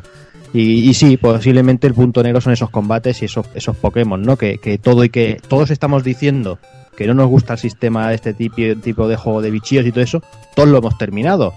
O sea que es malo, no nos gusta, pero hemos acabado pasando por el aro por una cosa o por otra, ¿no? Es verdad. Pero esto es así, vamos, es, el juego yo creo que es totalmente recomendado. Además, hay que también hacer una mención a- al cariño que se le ha puesto desde, desde Bandai Namco España que en la, en la traducción, porque realmente ah, yo creo que es una de las localizaciones mejor trabajadas en el aspecto de, de las frases hechas y todo eso. Creo que, que han hecho un muy buen trabajo. Y bueno, eh, yo creo que vamos a ir, vamos a repasar un poquito antes del, del ganador, que supongo que todo el mundo imaginará cuál es. Eh, vamos a repasar un poquito lo que se ha quedado fuera de lista, así un poco muy por encima, sin extendernos demasiado. Y tenemos cositas por ahí como Sergio, que sé que, que lo ha votado, como por ejemplo Saints Row 4. Sí, sí, tío. Bueno, ya lo veis como se me, se me ve el plumero. En mi lista, en mi lista eh, habían dos sandbox, ¿sabes? A mí me, me gustan los sandbox, pero este en concreto me, me gusta mucho porque parece que volvemos un poquito a la esencia del segundo, del segundo Saints Row, que para mí fue el mejor de todos. Y, y pese a la locura y el humor que tiene este juego, no es tan loco como el 3, pero este, hostia, no se queda atrás, ¿eh? Y, y aparte, hasta lo puedes ver como, una, como un juego de ciencia ficción incluso, ¿sabes? Porque tiene ingredientes muy guapos, tío. Y, y es una pena que, que, bueno, que la gente no le haya, no le haya metido mucha caña a este juego, también porque meses más tarde ya nos llegó la bestia, ¿no? El- el claro. Grand Theft Auto 5, ¿no? Pero bueno. Claro, claro. Otro de los juegos que también ha quedado por ahí a las puertas del top 10 es Assassin's Creed Black Flag, que, que quizás es, es eso, ¿no? Está la, la saga un poquito en caída y parece que empieza a retomar un poquito el vuelo de Augun. Pues sí, para mí ha sido un gran juego. eh, de hecho, aún lo estoy viciando. Y llevo una partida con más de 30 horas. Eso en mí, en un juego que no sea de rol, es bastante raro. Y sobre todo es todavía más raro que lo haga sin darme cuenta. ¿sabes? O sea, tenga que echar mano del reloj para ver lo que le he invertido. Yo creo que han aprendido mucho de los fallos anteriores. Han conseguido un protagonista con bastante más carisma. De hecho, comentábamos antes fuera de micro que parece el Jackson Teller de, de la edad de los piratas. Que para quien no lo sepa es el, protagonista de Sons of Anarchy. Y bueno, hay mucho mimo. Yo lo estoy jugando en la versión Play 4 que pese a no exprimir lógicamente nada que no se pueda ver en otras consolas, bueno, pues lo lleva un poquito más arriba. eh, o sea, es el mismo motor, pero un poco vitaminado. No, no hay tampoco un, un- una mejora sustancial. Sí, Y- yo, yo llevo, yo, llevo, yo, yo llevo- perdona que te interrumpa, yo llevo un poco jugando, pero yo creo que también este juego va a sufrir un poco el síndrome de el desgaste que tiene ya la saga. De por sí, yo creo que se ha desgastado mucho esta saga, se la ha maltratado bastante y yo creo que podría tener una mejor posición de la que pueda tener realmente por eso, por el desgaste que está teniendo un juego que por lo que lo poco que llevo llevo viendo, ¿eh? que a nivel tanto argumental como gráficamente como a nivel de todo lo que estoy viendo me está pareciendo brillante en todos los sentidos. ¿Y qué más tenemos por aquí? Tenemos cositas como por ejemplo un juego que le gustó a, a Hazard bastante, que es el Remember Me. Pues la, la verdad es que sí. eh, artísticamente el juego es una auténtica maravilla. eh, Neo París eh, está muy bien diseñado. Eh, quizás peca un poquito de que las plataformas sean, sean muy lineales, muy sencillas, pero bueno, eso ya pasaba en juegos como Uncharted, con, con ese cubo de agua, no me cansaré de decirlo. no, no se nota. Y, No, ahora No. es Waterbox. y bueno, eh, también tenía la historia, es una auténtica pasada de principio a fin, eh, con todo lo que nos va desvelando sobre Nilin, el personaje principal.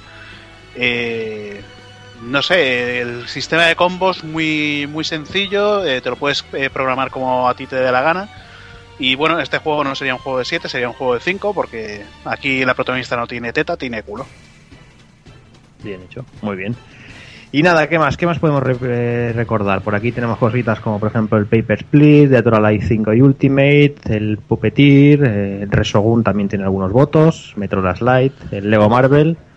Y me parece curioso, por ejemplo, Doki, eh, Beyond Two Souls solo tiene dos, vot- dos puntitos.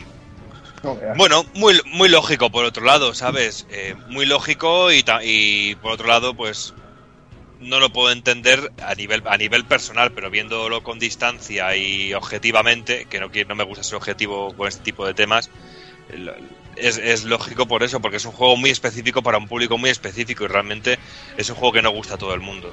Es que es un juego que hay que disfrutar un poco de ese sabor añejo de las aventuras gráficas y sobre todo saber lo que vas a comprar, lo que hablamos tanto en el análisis, lo que hablamos el otro día tanto en el retro del Monkey Island, que hablamos también un poco Sergio y yo de, del concepto de Bellón y lo complicado que era de meterlo ahora. Y sobre todo también esta sensación que tiene la gente de miedo cuando ven un, un formato diferente y nuevo, aunque de diferente y nuevo tiene poco realmente, porque bebe de un de, de un pozo bastante antiguo, como es el de las aventuras gráficas. Realmente. Me da mucha pena porque yo creo que es una experiencia de juego que mucha gente se va a perder por eso mismo, por no quererle darle una oportunidad. Pero me parece tan absurdo que eh, a Billon se diga que no es un juego porque tiene escena mucho, porque es porque es escena tras escena. Me parece tan absurdo eso como que decir que la experiencia de Metal Gear Solid no es experiencia interesante porque tiene mucho vídeo y que parece una película. Es tan absurdo una cosa como la otra Mm. en ese sentido. Sí, O sea totalmente. que eh, realmente es una experiencia de juego brutal y sinceramente, eh, si lo estás escuchando el programa y no lo has disfrutado por esto, yo te, te invitaría a que probaras el juego. Este juego en dos días estará a cuatro duros en cualquier tienda, estará a cuatro duros seguro y es una experiencia interesantísima al igual que, que Heavy Rain. Pero que luego, objetivamente, como he dicho al principio, entiendo que no esté en un, en un puesto elevado porque realmente es para un público muy específico. Y bueno, Bueno, ya con. Hola, Didi Sergio, perdona. No, no, que diciendo lo, lo de Borja, esto último, para, para mm, puntualizar, que, que a lo mejor pasará un poquito como pasó en su tiempo con el, con el Heavy Rain, ¿no? Que este tipo de juegos cobran, cobran, digamos, más valor o más sentido cuando va pasando el tiempo, ¿sabes? O sea, se hacen como Sí. más de culto a lo largo de que ha pasado el tiempo. Por ejemplo, yo mismo, yo mismo he valorado más el Heavy Rain eh, al- a los dos años de haberlo jugado y decir, joder, tío, y ese juego como que no está aquí en mi, en mi estantería, ¿no? Al final está, ¿no? Y- pero, pero me refiero que de buenas a primeras no lo, no lo, no lo disfruté, ¿no? Y al cabo del tiempo te das cuenta que dices, joder, pero si es un juego, eso, ¿no? Que, que disfrutas. Y a lo mejor, pues con este Beyond Two Souls, pues está pasando un poquito lo mismo, ¿no? De aquí a un año o dos, pues la gente lo estará buscando, pues por, por, por lo- las estanterías de segunda mano, ¿no? A ver Claro, qué y es pasa, que tío. Y es que mucha gente también se ha centrado en decir, no me gusta porque es una película interactiva y luego aparte también decir, es que es mucho mejor Heavy Rain. Es que yo creo que comparar Heavy eh, Beyond Two Soul con Heavy Rain es como comparar Beyond Two Soul con el FIFA. Porque no tienen nada que ver uno con el otro. Son experiencias de juego Yo, y de guion diferentes. yo creo y te aseguro que dentro de un año seguirá sin apetecerme jugar a Beyond. Y no, y no porque considere que Heavy Rain es mejor, porque realmente la historia de Heavy Rain, ya que está tan basado en la historia, me pareció un, un tordo a nivel de telefilme de, de Telecinco de estos de fin de semana, pues a ese nivel. Rollo, rollo, te acaban de mullar, estás hecho una puta mierda, le quedan dos horas a tu hijo para matarlo, pero te puedes permitir follarte a la tía en el hotel o, perlitas por el estilo. O, sea, o- o eres un tío al que le dan pájaras y pierde la memoria y la cabeza y se le va todo, pero tu mujer deja que tengas a los niños. Tiene, tiene, tiene unas joyas de, de guion que dices, "Mm, no, eh, tío, tú vas de, de guay, pero realmente me estás vendiendo algo normalucho. O sea, no me No, vendiendo una historia... Juanan, Tampoco vamos a buscar la realidad en un guion de un videojuego de este tipo, No. ¿no? Porque estamos hablando de, de, de- de Metal Gear eh, Re- Reloading este y cosas de estas. O sea, Reloading. tampoco vamos a eso, ¿eh? Pero bueno. No, no, pero a ver, si, si aquí el... Es que no me acuerdo cómo se llama el, el soplapollas este, el David Cage era. Si me Sí. está vendiendo el hiperrealismo de sus guiones de que la fuerza está en la historia, a ver, el Tito Cervera, Sí. ¿por qué, por qué entra en la casa del puto ruso y se lía a balazos con todos Sí. si sabe que lo que está buscando es a, él mismo? O sea, es una incongruencia total. ¿Por qué te Spoiler. expones a todo el mundo de- ahí dejas- a, a que te dejas- spoiler. Vaya, vaya, vaya y tú spoiler ves, y acabas tú ves de Dexter.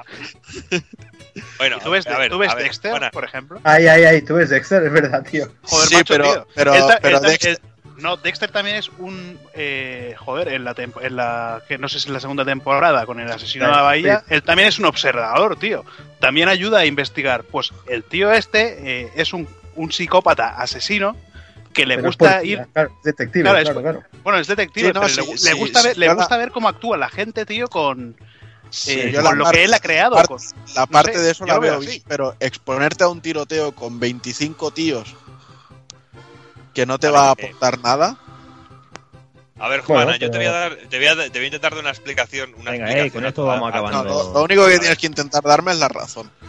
No, no, no, a ver, a ver. No, no, la razón Yo se re- la ha dado yo re- yo res- La razón yo te la yo con, con tu De opinión, con tu opinión ya queda, queda reflejado que esté solamente eh, Beyond Two Souls tenga dos, dos, dos puntos, ¿sabes? O sea, no hay Ahí. más. Yo, por ejemplo, Juanan, entiendo perfectamente y te doy la razón que a nivel de argumento, Heavy Rain, Sí, iba a decirlo eso al final, Heavy Rain eh, eh, está Y cogido con, por te, y pinzas. aún así te digo una cosa, me lo pasé muy bien con Heavy Rain, pero no me apetece pero- jugar a. Vale, lo entiendo, pero también te digo que la razón de que el guion también esté cogido por pinzas era porque se intentaba dar un- una multitud de, de finales, de posibilidades y de ese tipo de cosas. Eso con Beyond no pasa en ese sentido porque el guion es- está mucho más agarrado, está mucho más centralizado y eso también es lo que se critica mucho de que realmente no puedes tener tanta toma de decisiones y que tus decisiones no influyan de manera tan, inter- tan importante como en Heavy Rain. Yo creo que esa es la justificación, aunque sí que tengo que reconocerte que tienes toda la Ah, razón. Pues, pues que no me joda porque yo lo hice todo bien y, con- y salvé a todos. O sea, hice lo que se suponía que era la partida óptima. Y si en la partida óptima ya tienen esas cagadas tan bestias, pues Chatarra tu madre. Bueno, Tu abuela, Chatarra estamos- tu abuela. tu abuela. Tu abuela. Chatarra tu suegra. En fin, que no estamos hablando de Heavy Rain, eh, os respeto y vamos a ir siguiendo, siguiendo con el resto porque si no... esto, esto parece ya Avatar, te respeto. Eh, te hay, veo, que pasar, te veo. hay que pasar del respeto al repeto. Ahí está. Qué En fin, ya pasando a las últimas posiciones, con un botito solo tenemos por ahí cositas como el Sensei Brave Soldiers, tenemos a Bioshock Infinite, tenemos The Racing 3, Tekken Revolution, el Gran Guacamole, y el The Wolf Among Us y el Batman Origins. No sé si alguno quiere comentar alguna cosa. Evil, por ejemplo, de The Racing. Desde Art Racing, pues la verdad que muy buen juego, me lo he pasado muy bien. También puntuarlo como uno de los mejores de este año es un poco injusto y sobre todo al ser un juego de inicio que creo que no, no aprovecha todas las capacidades aún que tienen eh, estas consolas nuevas, pero que realmente me lo he pasado muy bien y que te da horas y horas de diversión y sobre todo lo que ya hablamos en anteriores programas con Doki, esa libertad de poderte mover por la ciudad sin una puta carga es un pasón y la cantidad de zombies en pantalla, el bizarrismo de las armas que son bizarras pero cosa mala y luego los psicópatas que esta vez son muy divertidos, la verdad que un juego muy divertido y, y muy cachondo. Lo he pasado de puta Sí. madre y, y muchas referencias a títulos de Capcom que, que la verdad se disfrutan cada cosa mala. El traje de Blanca es impagable. impagable. Totalmente, totalmente de acuerdo contigo y sobre todo con eso de que es genial, es muy divertido, pero no para ponerlo como uno de los mejores juegos del año. Pero ni de coña, pero a nivel de guiños y de cositas y de diversión, el juego es tremendo y súper rejugable. Y sobre todo, el miedo que sé que teníamos al principio cuando se vio las primeras imágenes de que perdiera el sentido de humor el, de humor el juego, eh, para nada, porque el juego derrocha cachondeo por todos lados. Y como tú bien dices, los psicópatas eh, son fantásticos. A mí enfrentarme a una gorda que va en una sillita de ruedas eléctrica y cuando la zurras y la matas te dice ¡Purga! y te vomita la cara y se cae de espaldas, a mí me, a mí me mata. Hay muertes muy bestias, tío. Pues nada, este es el, el ranking y vamos a ir, bueno, como ya os podéis imaginar, como hemos comentado antes, en la primera posición y muy destacado, doblando casi la puntuación del segundo, tenemos The Last of Us. Eh, Takokun, yo creo que The Last of Us es un juego de esos que se ha recordado por los tiempos, demuestra que, bueno, que esta generación aún todavía podría dar un poquito más de sí. Quizás uno de los mejores juegos de la generación y también eh, demuestra que, ¿por qué no? Que, todavía se pueden hacer cosas, entre comillas, frescas y nuevas, se pueden arriesgar en nuevas IPs y tener éxito. Pues sí, la verdad es que sí. Bueno, Naughty Dog, la verdad es que siempre lo hace, ¿no? Eh, que nos trae bombazo tras bombazo y, y este Last of ya apuntaba maneras desde que nos lo presentaron y no sé, a mí toda, toda la historia y todo lo que he vivido mientras lo jugaba hace que haya sido lo, lo que más recuerdo de este 2013 y, y- y no solo lo que más recuerdo, sino lo que con más cariño recuerdo esa relación entre Joel y Ellie y cómo va cambiando el carácter de uno, cómo va madurando la otra. eh, no sé, eh, es como si hubiera sido el tercero, el tercer personaje de ese viaje. Y, y creo que consiguiendo eso han ganado mi, mi voto completamente. Un merecidísimo primer puesto y un mira Microsoft, esto es un juego exclusivo. Vaya puya ahí baratas, eh, De que ahí. metido ahí. Qué. Barata no, es una puya muy cara esa. Sí, sí, sí, barata y cara, sí, sí. Pero que te ha costado, ¿eh? Cuent- ¿qué nos cuentas tú de, of Us? Pues juego una auténtica maravilla y la- con la evolución de los personajes, la relación que tiene Joel con Ellie.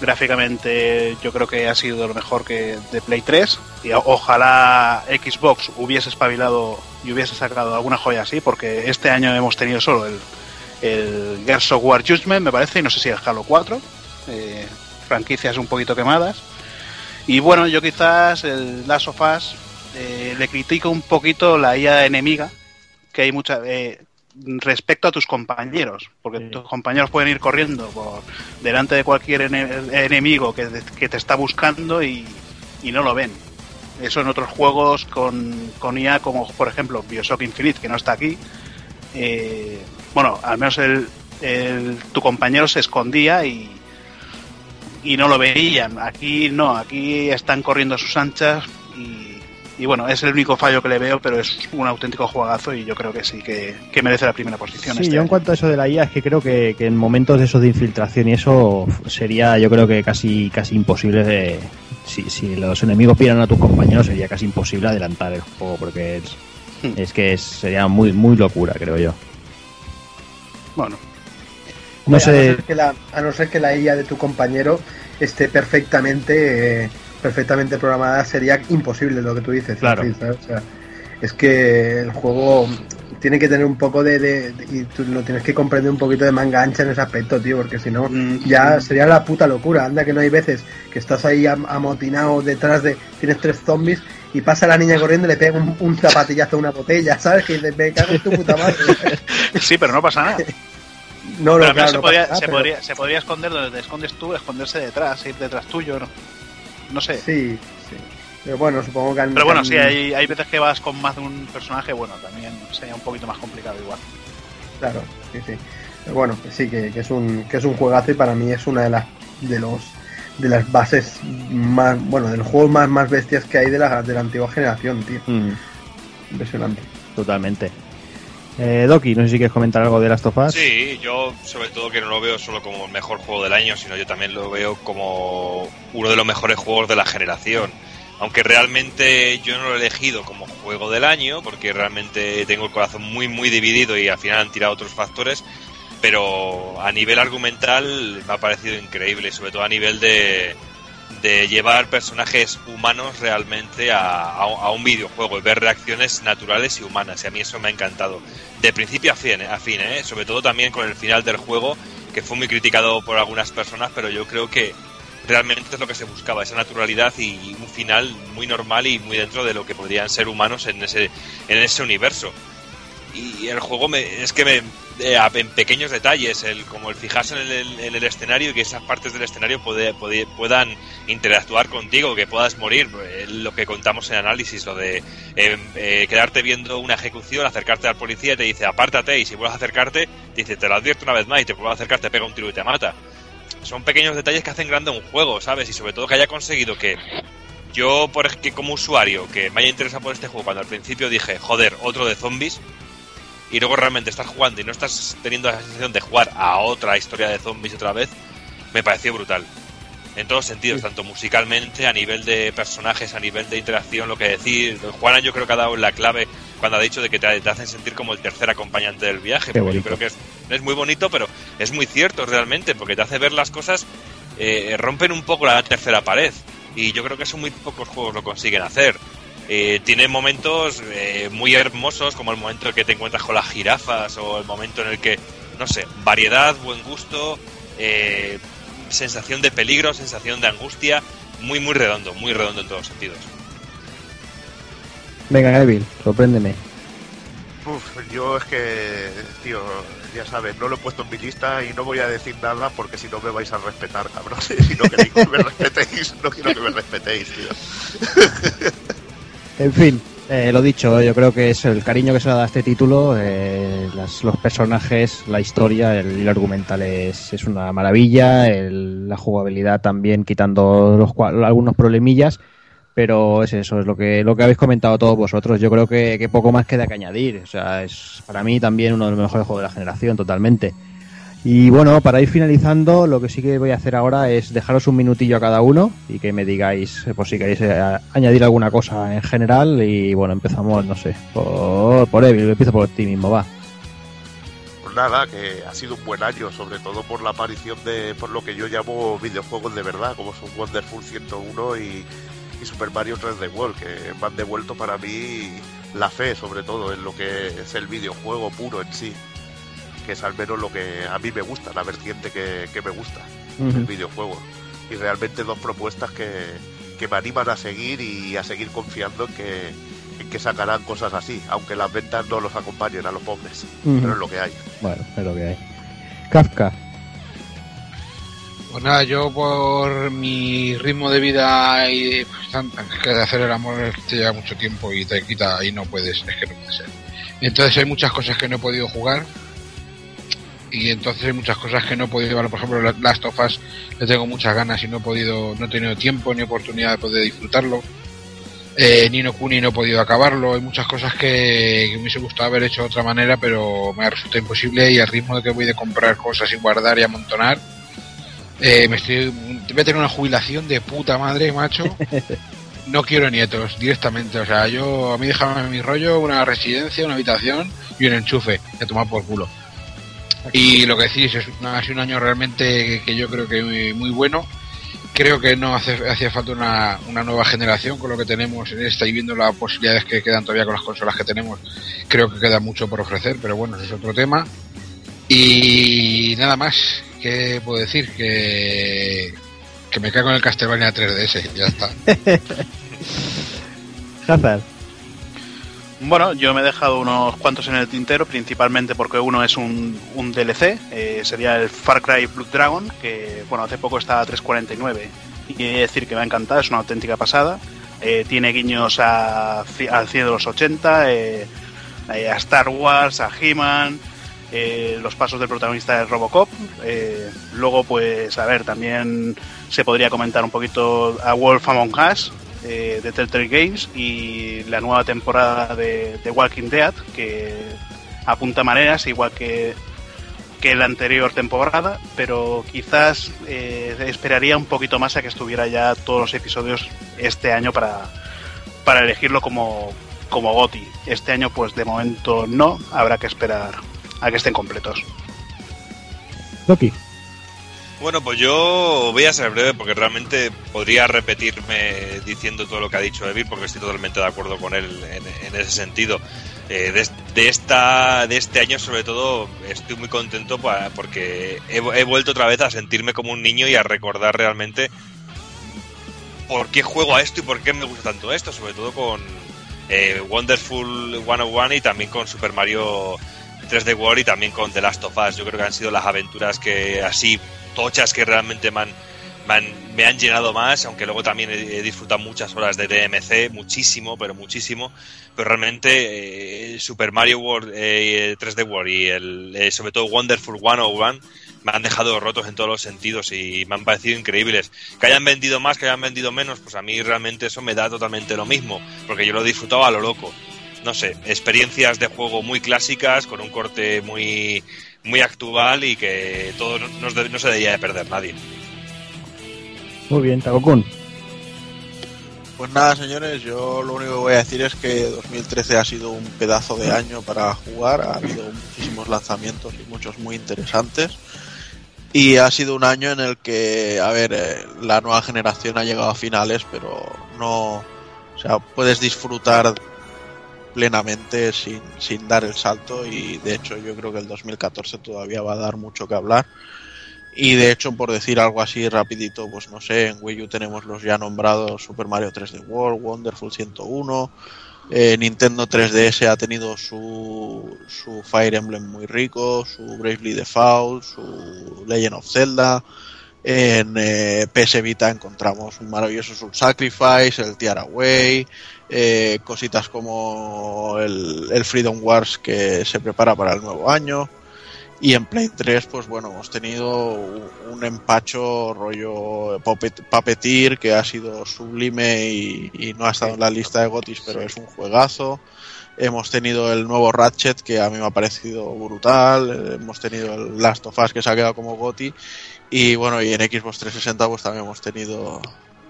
ah, alas, hasta luego. Qué maricón. Sergio. Qué cabrón, tío. En 360 que.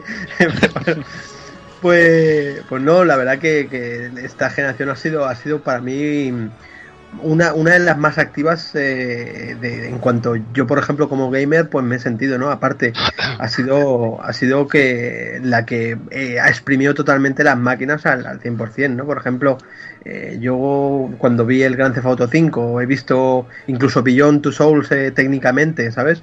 Digo, joder, y eso que decían que ya la, la nueva generación ya había, ya se estaba yendo al garete, ¿no? Y todos estos titulazos, tío, pues han sido un poquito, que es lo que decía Juanan, ¿no?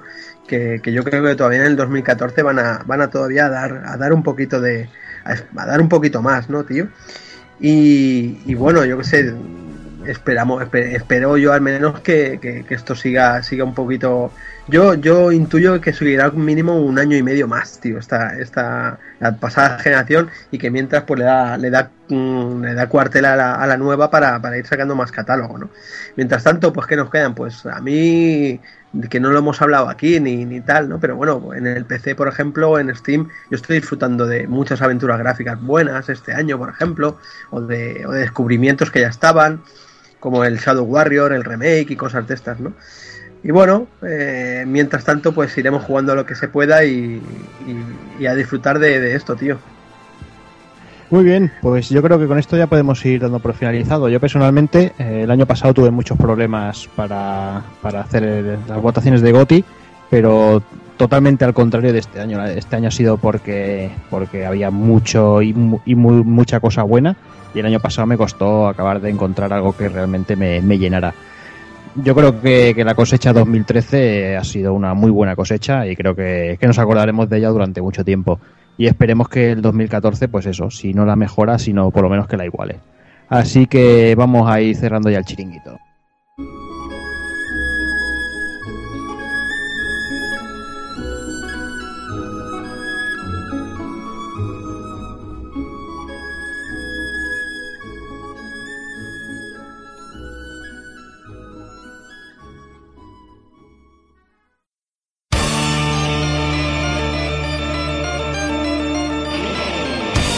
Y recuerda, si no te mola ser un calamar y quieres estar bien informado, pásate por el blog pulpofrito.com. También puedes seguirnos en Twitter y Facebook.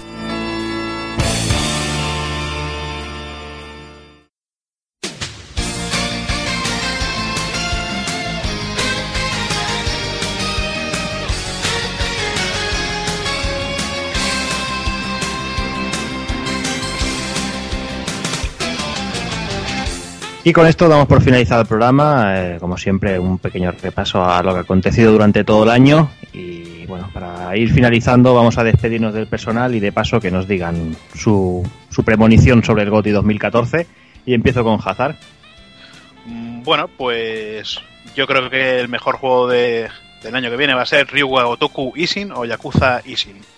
Ahí, ahí, ahí, ahí estamos. Lo apuntamos ahí. Pues nada, Hazard, eh, hablamos en breve ahí dándonos un paseo por Raccoon City. Muy bien, bueno, por la mansión. Sí, exacto, más bien por la mansión.